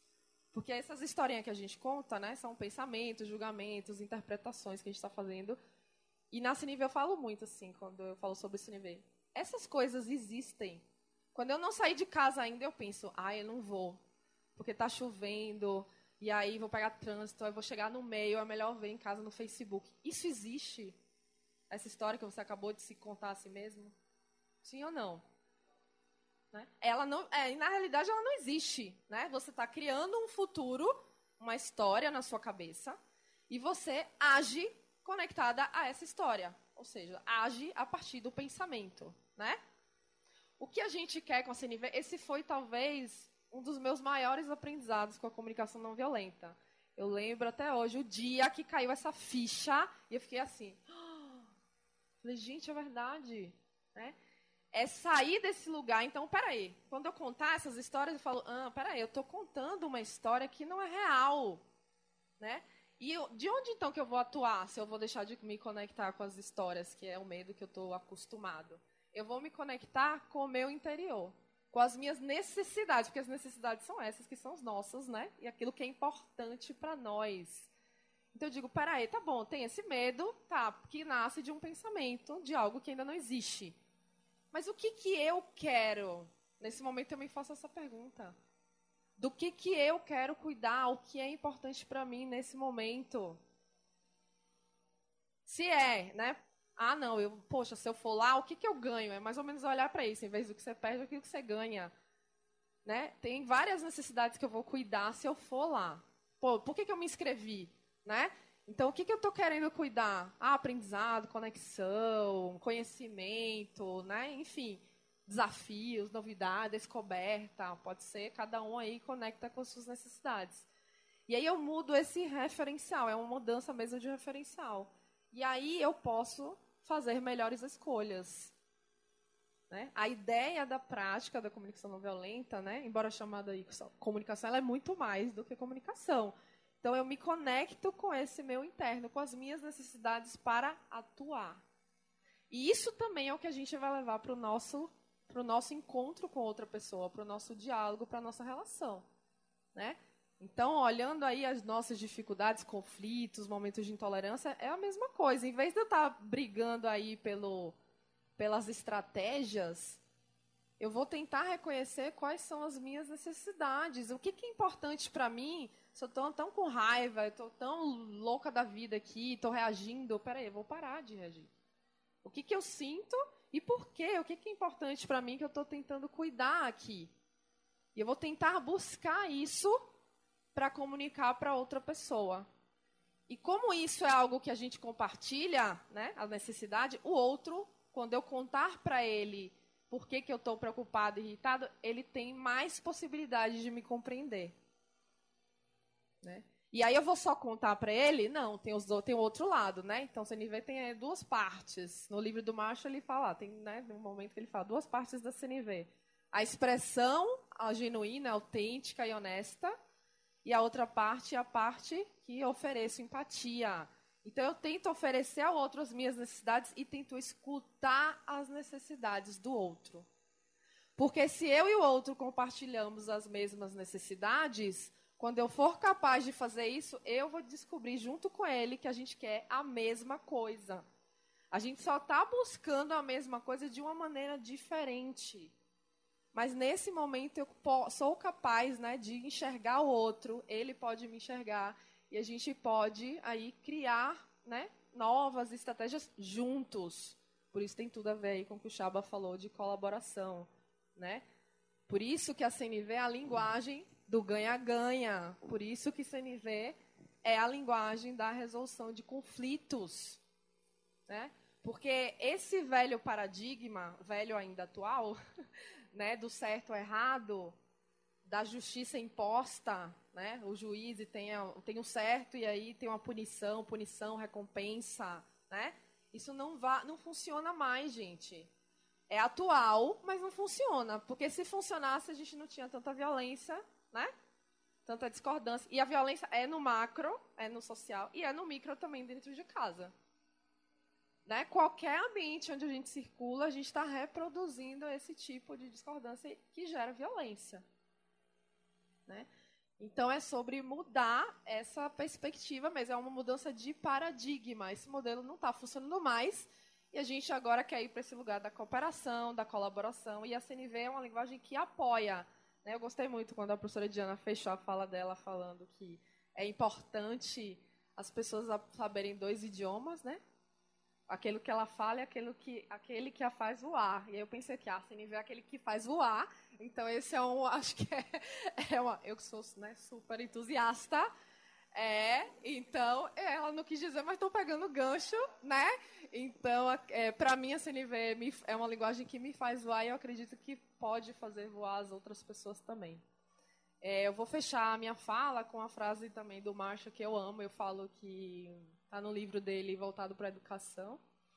E onde ele fala do sonho dele. Eu conto isso, está lá no meu site essa frase que eu falo, gente, esse era o sonho do Marshall, é o meu, roubei para mim. Total, assim. Né? E ele fala: Eu sonho com um dia em que deixaremos de nos relacionar baseado naquilo que é certo e errado e passaremos a nos relacionar com base naquilo que é importante para cada pessoa. Então eu acredito que esse é o caminho, né, para a tolerância e aí para a aceitação da diversidade, é a gente se, se reconhecer, né, realmente como seres humanos uns nos outros, porque a gente não se reconhece. E do lugar do racional, que vem, não, a gente tem que aceitar a diferença, tem que aceitar, a gente não vai aceitar, não vai rolar, como não está rolando se esse discurso funcionasse, né, a gente já não tinha tantos problemas. Bom, é isso que eu tenho a contribuir. Muito obrigada, gente. Obrigada, Taina. Eu gosto de fazer rapidamente, antes de passar para as perguntas, é, quando a gente tem um encadeamento de assuntos, é justamente esse raciocínio encadeando o que foi falado até então. Então, me ajudem se eu estiver fazendo o raciocínio não tão correto. Mas a gente partiu, então, de um entendimento do que, que é um discurso intolerante, que ele parte da paixão do medo ou da paixão do ódio, é, que esse discurso intolerante, ele muitas vezes vem dessa cultura do ganha-perde e que então seria necessário a gente promover uma transformação da cultura do ganha-perde para a cultura do ganha-ganha, da abundância. Uma das formas da gente fazer isso seria por meio de conexão, justamente a conexão com o outro. tá bom. Uma das formas da gente fazer. Claro. Então, por favor, me ajuda, professor. Não, mas tudo bem. Deixa mas imagina. depois, deixa para depois. Pode continuar. Só Pode então, terminar. enfim, o raciocínio talvez seria é, criar essa conexão, entendendo que as necessidades são iguais a todas as pessoas, as necessidades mais fundamentais, né? Então, que tipo de necessidade seria essa que pode ser uh, investigada por meio de uma conexão interior, daí em primeiro lugar, né? conexão com o outro viria de uma conexão interior, do entendimento dessas necessidades. E essa perspectiva, trazendo então essa perspectiva do outro ou dos outros, entendendo que nós somos, nós somos todos ambíguos e ambivalentes, eu acho que eu diria isso mais do que, do que, do que incoerentes, né? É, e uma forma da gente fazer essa conexão com o outro, entendendo que nós somos ambíguos e ambivalentes, seria mostrar a nossa vulnerabilidade. Então, enfim, seria a minha costura dessa, dessas três falas. Então, por favor, professora, agora você me corrija. Aí, usando os termos que foram usados, a minha necessidade é explicitar que, na verdade, é, a minha concepção, o meu modo de pensar a intolerância e o modo de pensar algum caminho para ela não é exatamente esse que foi apontado, porque esse me parece um caminho que é muito mais do indivíduo, de cada um deles. É um bom caminho para eu resolver o conflito com o meu filho, pensando e discutindo as necessidades dele e coisa que o valha. Mas é que com o meu filho eu não tenho uma diferença de valores da mesma dimensão que eu tenho quando eu estava falando da concepção de intolerância. Eu estava pensando nessa concepção de intolerância, é, eu não posso pensar que eu vou resolver o racismo dizendo, como dizem as pessoas, ai, mas eu tenho um amigo negro maravilhoso e eu me dou tão bem com ele, certo? Então, isso que eu preciso conhecer um negro ou coisa desse tipo, isso é a meu modo de pensar, não vai resolver as questões da intolerância e do preconceito, porque acho que está mais longe essa questão, certo? O que eu estava, de alguma forma, pensando, gente, era que é, é uma coisa mais. Uh, os, nos discursos intolerantes, o que eu estava dizendo é que há contratos, certo? Contratos de que cada um tem que falar uma língua e aquela é a melhor e, portanto, todo mundo tem que falar essa. Que esta religião é a melhor e todo mundo deve ser assim. Que uh, ser heterossexual é melhor que ser homossexual e todo mundo tem que ser heterossexual. Que falar a língua com a norma culta de São Paulo é a melhor coisa que todo mundo deve falar a língua desta forma, certo? E que o que eu preciso é ensinar na escola e tudo isso, de que essa uh, ser homossexual ou heterossexual não dá para eu estabelecer hierarquias essas coisas, certo? Que eu tenho que pensar a diversidade como uma coisa boa e importante. Quer dizer, então aí não vai no reconhecimento da necessidade do outro, vai no reconhecimento, sim, de que é melhor, é, é para uma sociedade a diversidade do que hierarquia. É melhor pensar que eu tenho que, que as pessoas de uma religião ou de outra podem contribuir para tornar essa sociedade melhor. Quer dizer, a minha questão é mais social, mais política do que propriamente das necessidades de cada um, certo? Que são tratadas e muito bem pelo Marshall, embora eu conheça e não concorde com tudo que ele propõe, eu não, não discordo de que isso possa funcionar para uma boa relação entre os indivíduos e tudo isso. Mas que eu não acho é que isso resolva as questões da intolerância. Porque uma sociedade de ganha-perde, gente, é o que existe.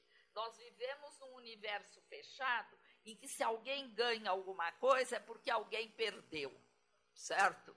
Alguma coisa. Não, não tem, é, é, certo? Então, o ganha-ganha é quando eu aceito que o fato de o imigrante estar aqui e ele ganhar é uma coisa que é boa para a minha sociedade no seu conjunto. Isso é o ganha-ganha.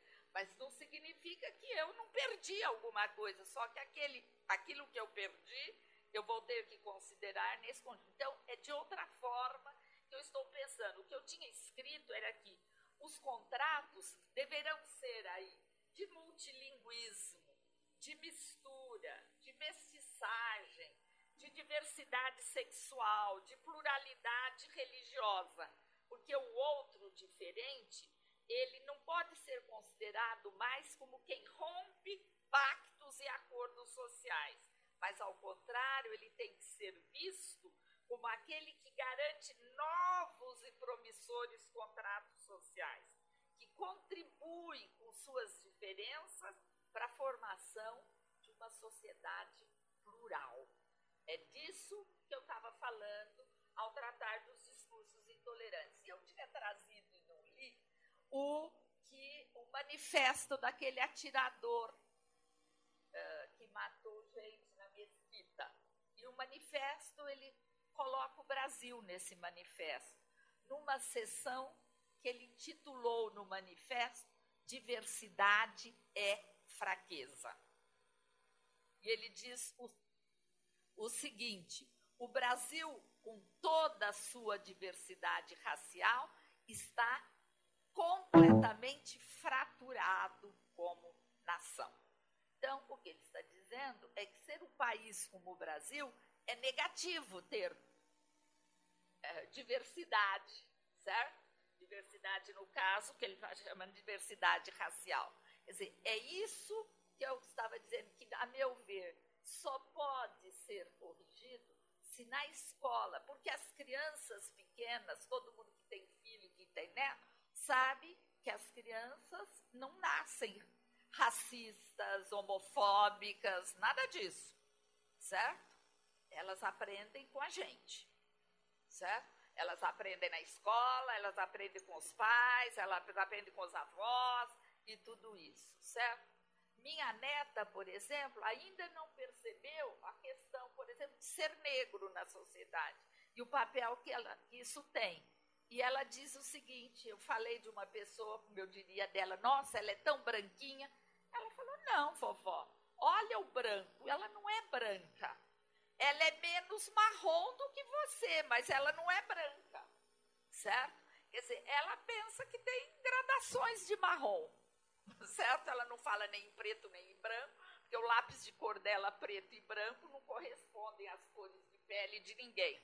Então, ela fala em gradações, e são gradações que para ela só significam gradações, como tem gente mais alta ou mais baixa, de cabelo comprido ou de cabelo curto, certo? Agora, vai ter um momento em que ela vai eh, perceber isso. E é isso, é sobre isso que eu estava falando. E que, portanto, ou nós fazemos da escola um lugar em que se fale dessa diversidade, em que se fale dessas questões, ou realmente nós não conseguiremos mudar esse quadro de valores. É esse quadro de valores que, a meu ver, precisa ser mudado. Então, para mim, isso passa por, que, por questões diferentes, eu não estou nem eh, criticando nada do resto, mas passa por outro tipo de questão. Essa questão específica dos discursos intolerantes e dos discursos preconceituosos. E eu achei um pedacinho do, já que vocês Minha se interessaram do Miyakoto, Miyakoto diz assim, o que advogo é um homem plural, munido, de um idioma plural, ao lado de uma língua que nos faça ser mundo, deve coexistir uma outra que nos faça sair do mundo. De um lado, um idioma que nos crie raiz e lugar. Do outro, um idioma que nos faça ser asa e viagem. Ao lado de uma língua que nos faça ser humanidade, deve existir uma outra que nos eleve à condição de divindade. Certo? É um belo texto de um, uh, de um, de, de um, é um belo pedaço de um texto dele que se chama Línguas que não sabíamos que sabíamos. Certo? É isso. Então é isso, certo? Então por isso que eu não concordei com a síntese que você fez, com essa passagem desta questão e com a comunicação não violenta como a solução, porque para mim não é a solução para as questões que eu mencionei aqui. É isso. Obrigada, professora. Vocês querem fazer alguma colocação ou eu faço a pergunta? Quer, Taina, pode falar. É, eu queria fazer uma colocação de algo que eu pensei em falar e esqueci, ou não deu tempo. Sobre outra coisa que a comunicação não violenta, acho que esse é o centro, na verdade, assim, que é aprender e ensinar as nossas crianças a se autorresponsabilizar né? Porque essa coisa de que aí não temos, né? Eu discordo dessa questão dos valores que tem que ser ensinados isso ou aquilo, porque eu acredito que isso continua no lugar do que é certo e do que é errado. E eu acredito que o problema está que a gente aprende a culpar e a ser culpado desde pequeno. Né? Então, a, a gente, vou trazer um exemplo bem simples também, e vocês vão reconhecer com certeza, né? como também já foi falado aqui, as crianças nascem autênticas, livres, tudo isso é verdade. E a gente muda isso. Então, quando o nosso filho recebe um presente que ele não gosta, o que, que a gente faz? Né? A gente repreende ele, não pode falar isso e a gente ainda diz. Se você fala isso, se você não gosta, a tia, a avó, a pessoa que deu o presente vai ficar triste. E a gente vai aprendendo desde pequeno que tem responsabilidade pelos sentimentos das outras pessoas. Isso é assumir culpa. E como a gente assume culpa, né, pelos sentimentos das outras pessoas, de como elas reagem, se sentem, etc., ao, ao outro lado também é verdade. Né? Então a gente começa a colocar culpa nos outros e é assim que nos relacionamos. Né? Então eu acho que a, o, né, o ponto crítico aí está em a gente aprender a se responsabilizar, ensinar nossas crianças a se responsabilizar e acredito que isso não é só papel da escola. Né? Eu acredito que isso é papel de todos e quanto antes a gente começar e com as nossas crianças, acredito sim, né, que quanto antes a gente fizer com as crianças melhor, mas nós, como os adultos que já estamos estragados, né, entre aspas, a gente também pode aprender, ou reaprender, né? Ou como diz o Marshall, desaprender aquilo que não está nos servindo, tá? Então era isso que eu queria acrescentar. Obrigada. Eu queria também só comentar um pouquinho que, assim, depois de, de estudar bastante a comunicação não violenta, um dia eu escutei uma, alguém afirmando que nós somos analfabetos emocionais. Nós não fomos, é, não fomos ensinados a reconhecer os nossos próprios sentimentos. Não fomos identificados a, a interpretar os nossos sentimentos. E não fomos muito ensinados a olhar para dentro de nós, identificar o que estamos sentindo. E, bom, aí como a boa comunicação não violenta diz, né, eu sinto algo porque eu preciso de algo e eu não estou sendo atendido no que eu preciso. Então, aí entra a estratégia de como conseguir isso que eu preciso. E aí tem os pedidos, etc. e tal. É, eu, pessoalmente, assim, no meu ponto de vista, pela minha experiência, eu, eu acredito que quando há essa alfabetização emocional, as pessoas começam a se dar conta dos seus sentimentos, das suas necessidades, e, e se trabalha esse senso de autonomia, de autorresponsabilização, de corresponsabilização, isso acaba desenvolvendo, quer dizer, isso desenvolve e aflora mais com a vulnerabilidade, isso aflora mais a conexão humana, isso aflora mais a, a criatividade, e com criatividade não há problemas. Com criatividade, assim, há soluções para qualquer coisa. Eu costumo dizer que medo tende a ser falta de criatividade também, que é falta de visão do que pode ser feito. E também para mim, na minha visão pessoal, pelo que eu interpreto, é, boa parte de, dos, desses problemas também se advém de uma falta de visão sistêmica de mundo, uma falta de visão complexa de mundo, de que está tudo conectado e tudo relacionado. A partir do momento que eu entendo que se eu agrido ela, isso volta para mim, e que se eu corto uma árvore aqui, isso interfere num clima do outro lado do planeta, quando eu começo a perceber que existe essa conexão e essa correlação de tudo, então eu começo a respeitar mais as pessoas, o meio ambiente e os seres que eu vivo, que vivem comigo e compartilham esse planeta comigo. Então, eu também costumo dizer que preconceito é falta de visão sistêmica de mundo é uma visão cartesiana, é uma visão que eu estou enquadrando alguém em um rótulo, dentro de um quadrado. Se eu tenho visão sistêmica, eu tenho menos preconceitos. Se eu tenho visão sistêmica, eu tenho uma visão de mais diversidade. Eu, percebo que o mundo ele é mais diverso, que o mundo ele não é A, ele não é B, ele é uma sopa de letrinhas infinita, sabe? Ele é muito mais além do que ganhar e perder, porque voltando lá na conversa do, dos movimentos políticos, no dia que a política perceber de que não é questão de direita e de esquerda, cara, é questão de atender o nosso propósito comum, é atender as nossas necessidades comuns, sabe? Vamos, ficar para, vamos parar de brigar de direita e esquerda e vamos conversar. Eu acho também a questão de aprender a conversar. Não fomos ensinados a conversar, não sabemos conversar, sabe? Não há escuta, sabe? E não se tem conversas para encontrar qual é a solução comum que atende às nossas necessidades comuns. Né? Então, quando começarmos a ficar brigando por questões de ideologia, por questões de filosofia, e começarmos a conversar sobre o que que tu precisas, o que que eu, o que que eu preciso, como é que nós vamos chegar nesse lugar comum, aí quem sabe nós podemos ter uma nova política, uma nova cultura e uma nova postura e uma nova cultura, uma nova uma nova sociedade. É isso que eu acredito. Obrigada.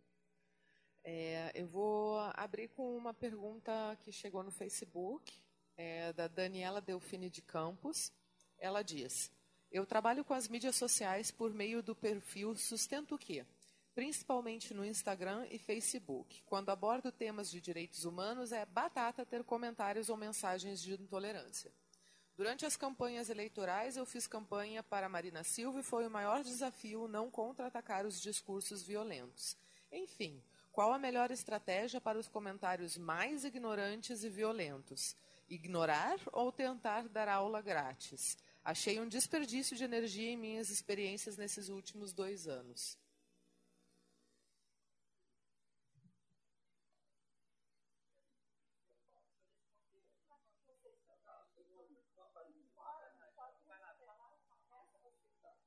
Olha, é, eu acho que depende da demanda.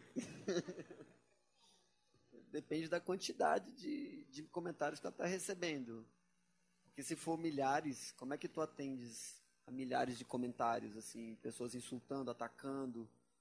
Fica um pouco insustentável, talvez, quem sabe, dar empatia para tanta gente assim, ou tentar dar atenção, escuta, e buscar entender e conversar. Não, mas por que, que tu estás perguntando isso?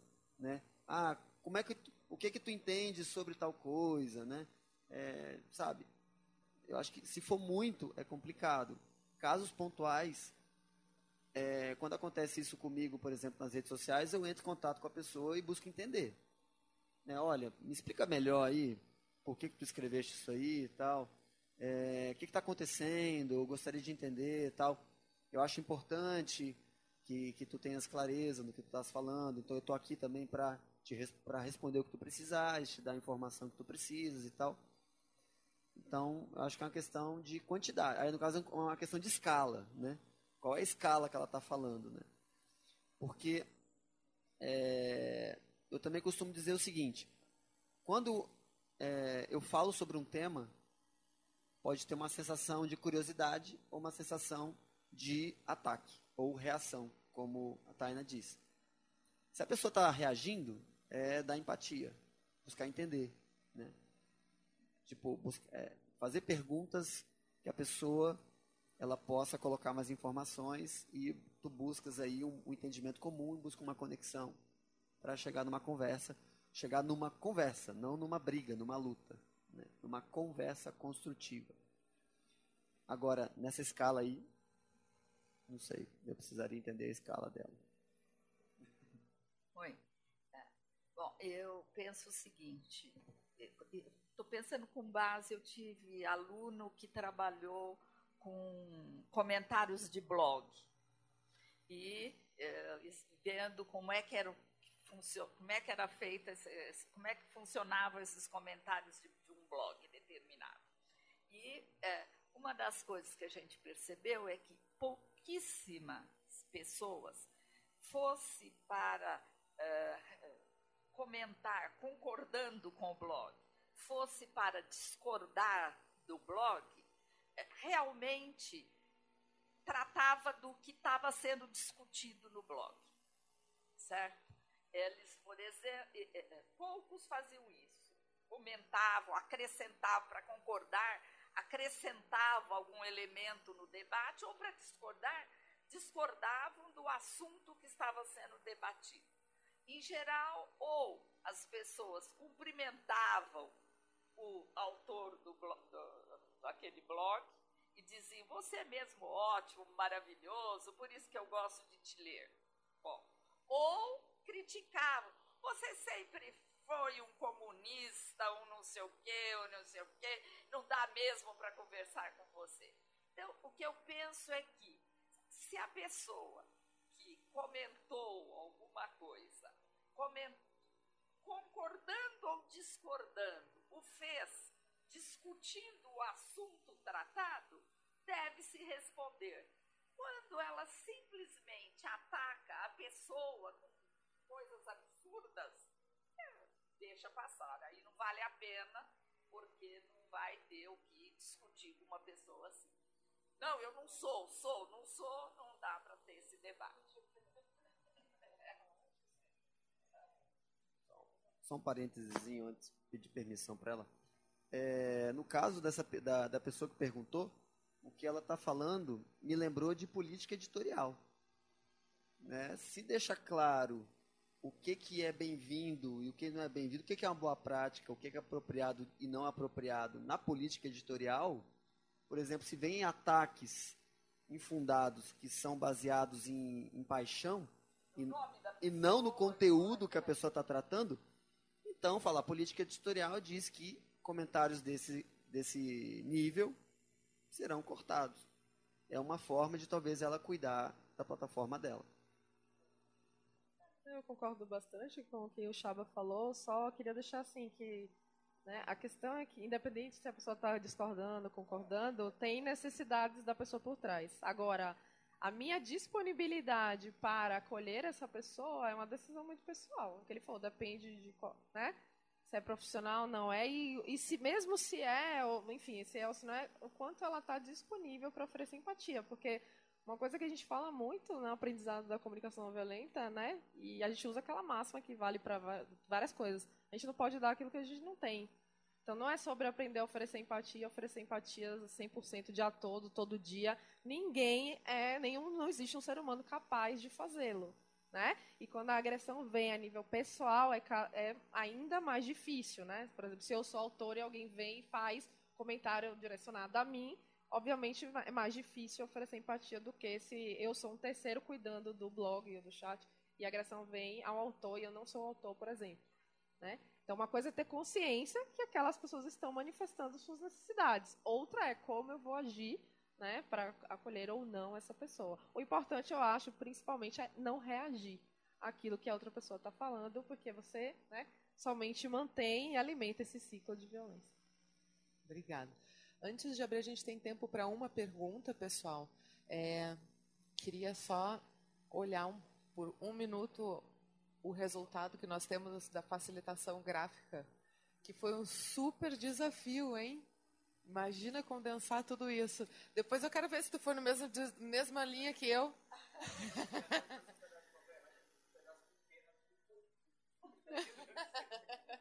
Não, mas super desafio mesmo.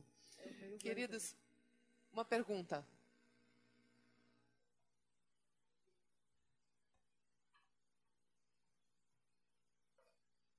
Talvez, seja um pouco polêmico. Tenho até medo. Mas é que, é, professora, é, eu acho que naturalmente a gente. Eu, eu, eu fico pensando se não, se não é uma, uma ilusão a gente querer acabar com preconceito, ou querer acabar com intolerância ou a gente achar que a gente vai conseguir educar melhor os nossos filhos. Eu acho, eu acredito que todo mundo que veio aqui, é, vocês estão tão é, catequizando convertidos. Então são pessoas que naturalmente querem melhorar algo que já fazem. É, e os intolerantes continuarão intolerantes. E eu acho que é, é, acho que a senhora mesma falou que ou, ou foi o Chaba que, que nós somos é, todos nós somos preconceituosos, mas nem sempre discriminamos, né? É, então, é, é, me parece que a comunicação não violenta acaba sendo uma forma da gente tentar expandir uma melhor prática, né? Mas é, acho que a minha pergunta, a senhora já até de certa forma já respondeu. Não é uma ilusão a gente querer acabar com a intolerância, e, e talvez a intolerância tenha a sua necessidade, é, ou a discriminação tenha a sua necessidade, como, como defesa, como é, povos, né, pensando no mundo como é, é Coreia do Norte, Coreia do Sul, China, é, Rússia, e pensando América, a, a ética é, é, a, a, ética ocidental e a ética oriental, a justiça ocidental a justiça oriental. Eu acho que a gente tem tantos pontos diferentes que a gente vai concordar com os iguais e discordar com os diferentes. Então, acho que a, a minha pergunta é, é um pouco isso. Se não é uma ilusão a gente achar que a gente pode, pode vencer isso, e se realmente uma comunicação não violenta nos, não nos ajudaria como uma ferramenta é, para é, uma, uma ferramenta civilizatória. Muito obrigada pela pergunta. eu acho que você tem razão ao dizer que uh, é uma utopia imaginar que a gente vai conseguir acabar completamente com a intolerância. Por isso eu achei nesse Museu da Tolerância do México essa frase, todos temos preconceitos, mas nem todos discriminamos, uma boa frase que mostra alguma coisa de possível. Ou seja, é, eu não, eu não vou conseguir acabar completamente com os preconceitos, certo? Mas é, eu tenho, e por isso mesmo a gente vai ter que continuar tendo movimentos contra o machismo, a misoginia, contra o racismo, contra todas essas coisas, certo? Mesmo sabendo que é, é muito provável que a gente não acabe com o preconceito completamente, mas que pelo menos a gente consiga que as nossas sociedades tenham menos ações intolerantes, entendeu? Que, que estão aumentando atualmente, certo? Que estão aumentando, e no Brasil fortemente. Quer dizer, então, a, a gente precisa acreditar que isso tenha alguma possibilidade. Eu tive uma orientanda na USP, teve uma tese premiada, que trabalhou com discursos de mães de homossexuais. Edith Modesto, que é conhecida, estava aí, foi entrevistada em Jô Soares, em Marília Gabriela, e todas essas coisas na época, tudo, ganhou um prêmio e tal. E ela, é, ela é mãe de um homossexual, que era meu colega na USP, e ela acabou formando uma ONG com mães de homossexuais. Ela tinha um material enorme de cartas. E cartas, estou eu dizendo que sou antiga, mas na verdade eram mensagens pela internet, certo? Que ela recebeu e acumulou, e aí ela me propôs fazer uma tese trabalhar com esse material. E aí o material é muito interessante, porque as mães eram preconceituosas, certo?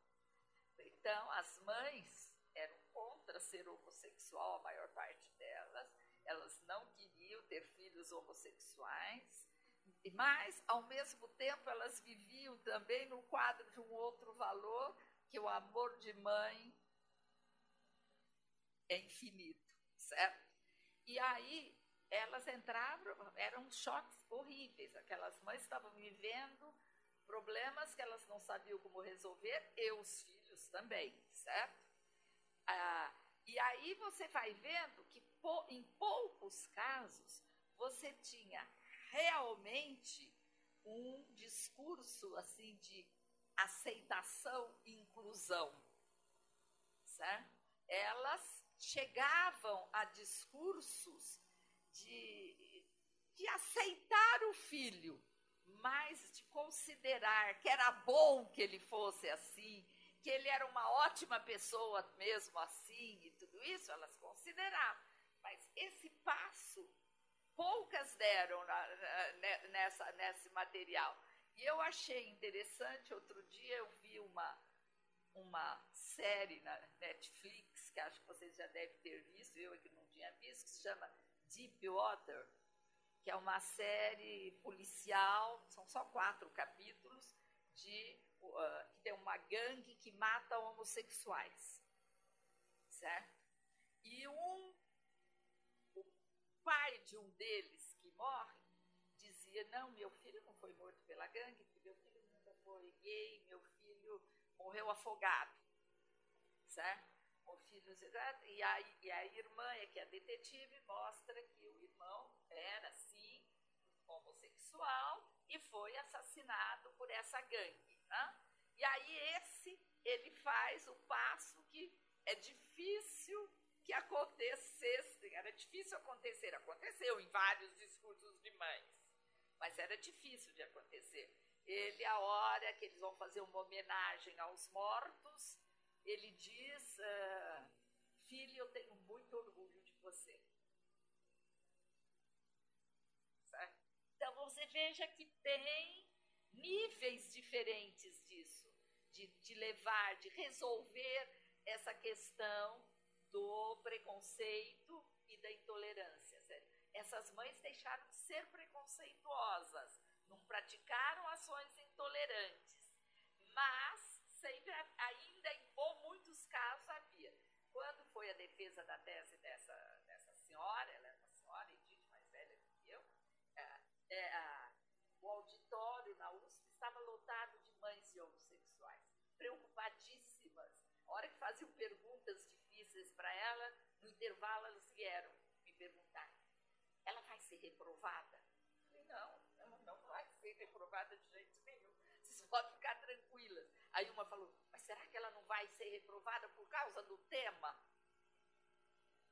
Eu falei: não, ela não vai ser reprovada por causa do tema, nem por outra razão, que ela fez uma boa tese. Certo? Então, mas você está vendo? Quer dizer, elas estavam ainda sentindo, mesmo que elas não fossem mais preconceituosas, o peso do preconceito social que caía sobre os filhos. Certo? Então, é, eu não acho que a gente vai acabar com isso, mas eu acho que cada vez mais a gente incentivando o multilinguismo nas escolas, que todo mundo tem que falar várias línguas, não esse bilinguismo, todo mundo só tem que falar inglês, mas que tem que falar várias línguas, estimulando que neste país a aceitação das diferenças, diferenças de linguagem, e tudo isso, é isso que eu estava dizendo, que ser ensinado em casa, na escola, nas redes sociais, tudo isso, eu acho que a gente pode ter alguma. A gente, pelo menos o que eu sempre digo é o seguinte, a gente tem que acreditar. Certo? É isso. Senão você desiste. Então, eu, como desisti ainda, acredito. Certo? É isso. Ia comentar, não sei se Não, porque é, Vilme, né? A Vilme também perguntou se a comunicação não é violenta. Ela achava, não sei se eu posso, obviamente, né? Poxa sardinha e.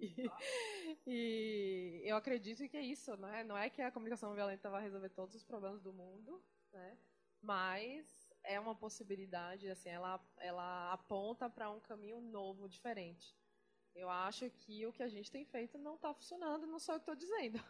São os números que estão dizendo, né? os dados dizem, a sociedade diz isso. Então é sobre testar algo diferente. E eu acho que essa coisa, falo muito na, na CNV, a gente não deixa de julgar. A gente fala, né? Ah, é sobre não julgar. Não é sobre não julgar, porque o julgamento ele vem imediatamente. É sobre suspender o julgamento. O que, que eu ganho expressando isso para outra pessoa, né? Quando eu suspendo meu julgamento, eu abro aqui um caminho, eu deixo o caminho livre para eu conhecer essa pessoa como outro ser humano. E aí o, esse julgamento que eu tinha sobre ela pode se dissolver e eu posso ressignificar isso. E aí com, com a prática, né, com o tempo, eu posso realmente julgar menos. Né? Eu acredito que é isso que vai acontecendo. Eu vou julgando menos com, a partir de que eu escolho essa maneira de ver o mundo e de ver e de interagir com as outras pessoas. Né? Então acho que é uma possibilidade sim. Acho que também todos os nossos preconceitos, ou quando uma mãe de homossexual né, fica com essa dificuldade de esse lugar de aceitar e tal, ela também está cuidando de necessidades dela, né? Por exemplo, de pertencer a um grupo social, né? Falando assim, por exemplo, de gerações onde a homossexualidade não é bem vista. Então ela disse: se eu vejo isso bem, óbvio que isso não é racionalizado, gente. Então se eu não vejo isso bem, se eu vejo isso bem, eu deixo de pertencer a um grupo. E a pessoa não quer deixar de pertencer. Pertencer é uma necessidade do ser humano. E aí eu trouxe, né, fiz o gancho porque eu lembrei, queria fechar talvez com isso, né? É, jo né, assim, outra geração, né? Eu tenho uma, uma pessoa muito jovem na minha família E ela me, ano passado, teve um diálogo comigo, começou, ah, eu queria conversar com você, porque a gente estava tendo um diálogo em casa, o pessoal da minha geração, 30, assim, 30 e poucos, sobre homossexualidade e intolerância. E ela tava, ela tem 19 anos, ela estava presente na discussão, ela não falou nada. No outro dia ela falou, uma, no outro dia, uns cinco dias depois, falou, ah, Tata, eu queria conversar com você. Falei, claro, ela falou, olha, sabe o que é? Que eles estavam tendo aquela conversa sobre essa intolerância, homossexualidade. Eu fiquei bem impressionada. Eu falei, foi, ela é, porque assim, eu fiquei olhando e foi estranho para mim aquela conversa, porque você sabe que eu, meus amigos, a gente nem fala sobre isso nem fala, porque pra gente isso não existe, assim. Todo mundo sai como sai com mulher, todo isso é outra coisa, é outro paradigma, assim. Acho tão estranho vocês conversarem sobre essas coisas.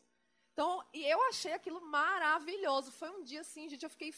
Até hoje eu me sinto feliz por isso, quando eu me lembro, mas assim, eu fiquei radiante. Falei, que bom, né? Que as pessoas ou as novas gerações estão mudando isso.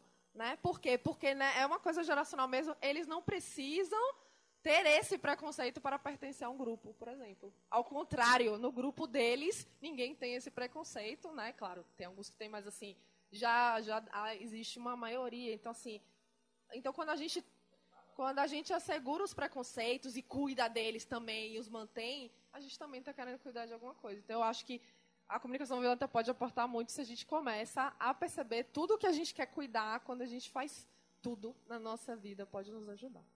Bom, então fazendo as considerações finais, é, bom, eu acho que eu vou ficar com isso mesmo, né? E só agradecer, né, a vocês a presença, a receptividade e acho que foi muito rico, né, toda a discussão que aconteceu aqui. Obrigada, gente, pela presença. Obrigada pelos que acompanharam em casa também.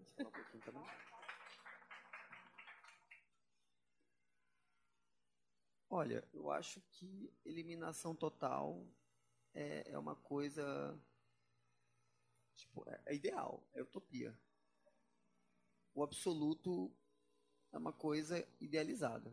A natureza, a absoluteza da natureza é a diversidade. tipo, diversidade de ideias, de pensamentos, de opiniões. Eu acredito que tende a sempre ter. É, é, é bacana, é rico, né, a diversidade. É, eu acho que a questão não são as opiniões, as interpretações. Acho que é o que, é o que fazemos com elas. Né?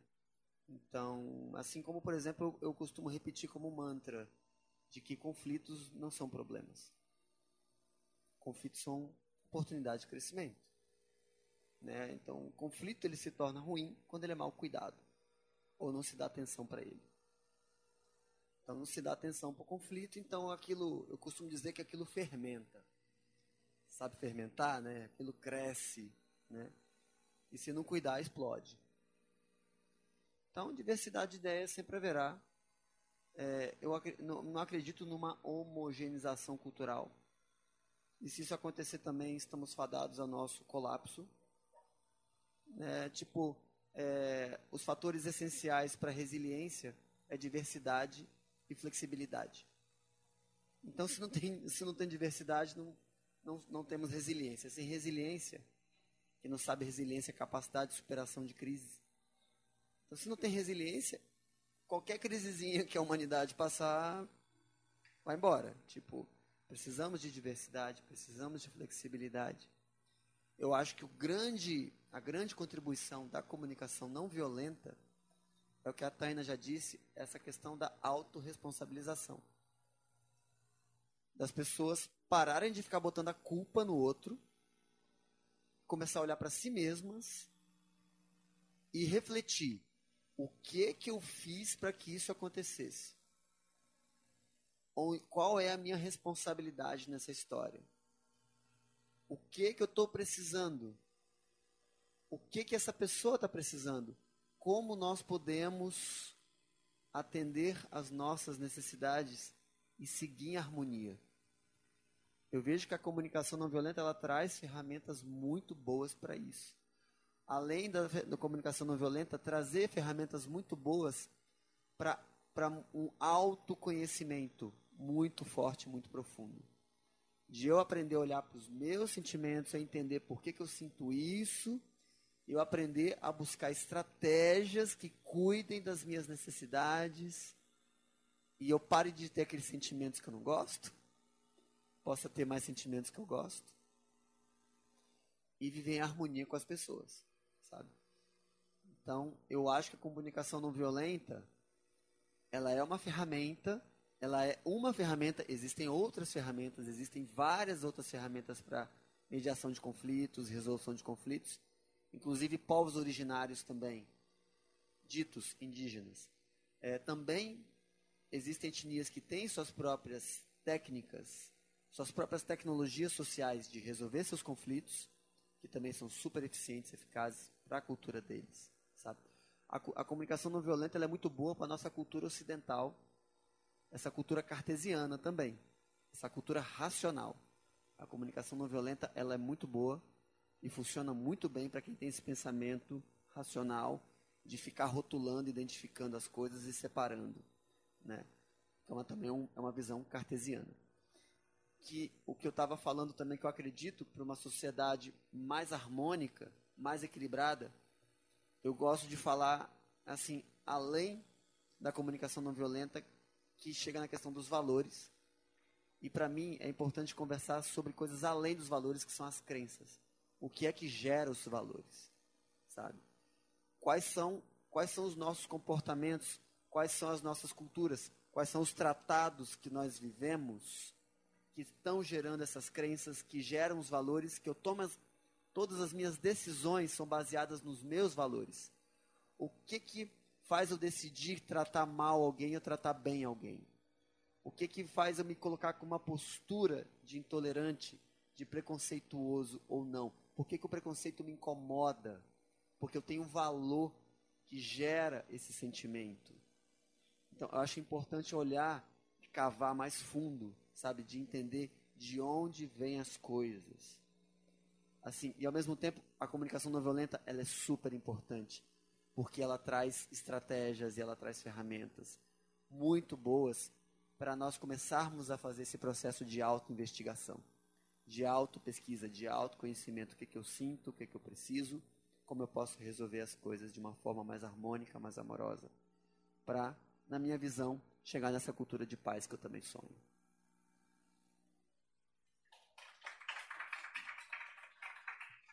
Bom, pessoal, quer uma palavra?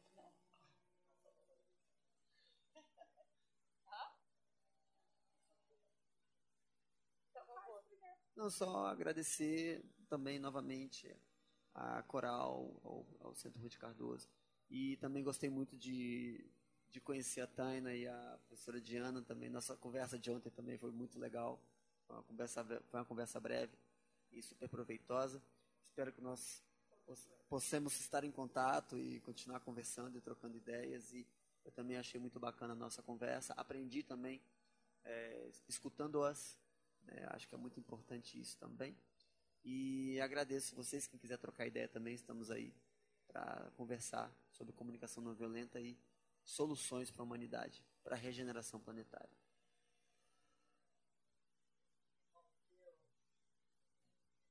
Queria, eu, em primeiro lugar, agradecer, agradecer de novo a Coral, agradecer os belos desenhos. Eu queria depois uma foto disso. Ah, vamos certo? tirar foto junto depois ali, ó. Ali pra gente agradecer uh, os meus parceiros desse, desse debate, que insistiram numa conversa ontem, que foi boa. E, apesar de eu ser mais atrasada, eles queriam conversar por sistemas de internet que eu não tinha. Acabamos conversando pelo Skype mesmo, certo?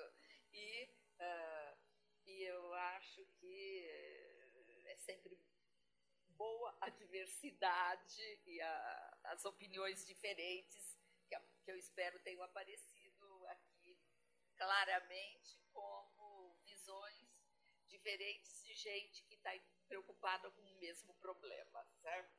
É isso. Eu termina, quero terminar dizendo a vocês que eh, depois que eu pus aquela, fiz para vocês aquela citação do Miyakoto, uh, falando da importância, do, do, de como é imprescindível a diversidade e a pluralidade, o multiculturalismo, o multilinguismo, o plurilinguismo, eu vou, ter, vou terminar lendo um texto contrário de gente que produz discursos, são discursos intolerantes e preconceituosos, contrários a essa diversidade, a essa pluralidade, a esse multiculturalismo, a esse plurilinguismo, a agregação, certo?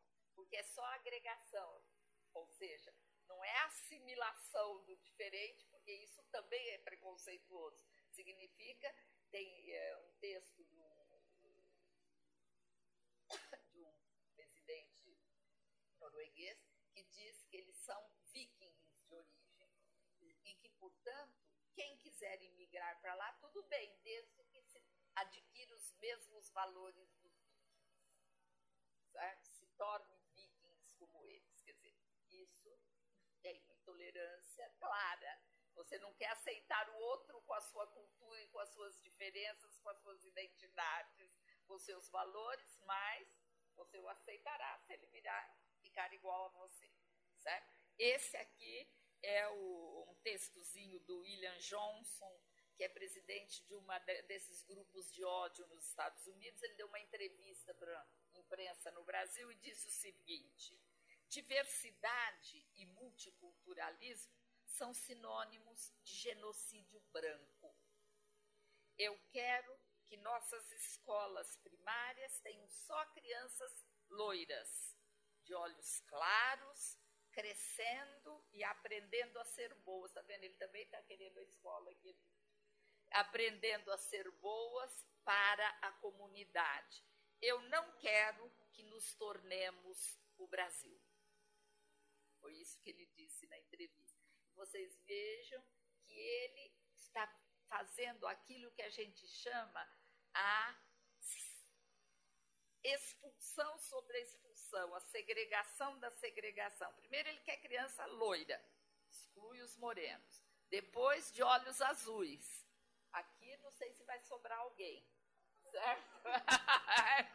Loiro de olho azul, certo? Então, e é, é, esse, quando, quando esse processo é reaplicado, você vai segregando, segregando, segregando, segregando, você chega àquilo que produziu, sim, todos esses genocídios que nós já vivemos no mundo, certo? Quer dizer, então, é uma questão que é séria e importante e que cada um de nós aqui que tratou de se ocupar dela com as ferramentas de que dispunha com as quais e nas quais acredita nesse momento, retomando as crenças do Chava. Muito obrigada, gente, pela presença. Você escutou a um podcast do Centro Ruth Cardoso, comigo, Coral Michelin, edição de Priscila Noronha e produção de Leandro Lotério. O centro agradece ao apoio da Fundação Lehman e aos convidados do evento.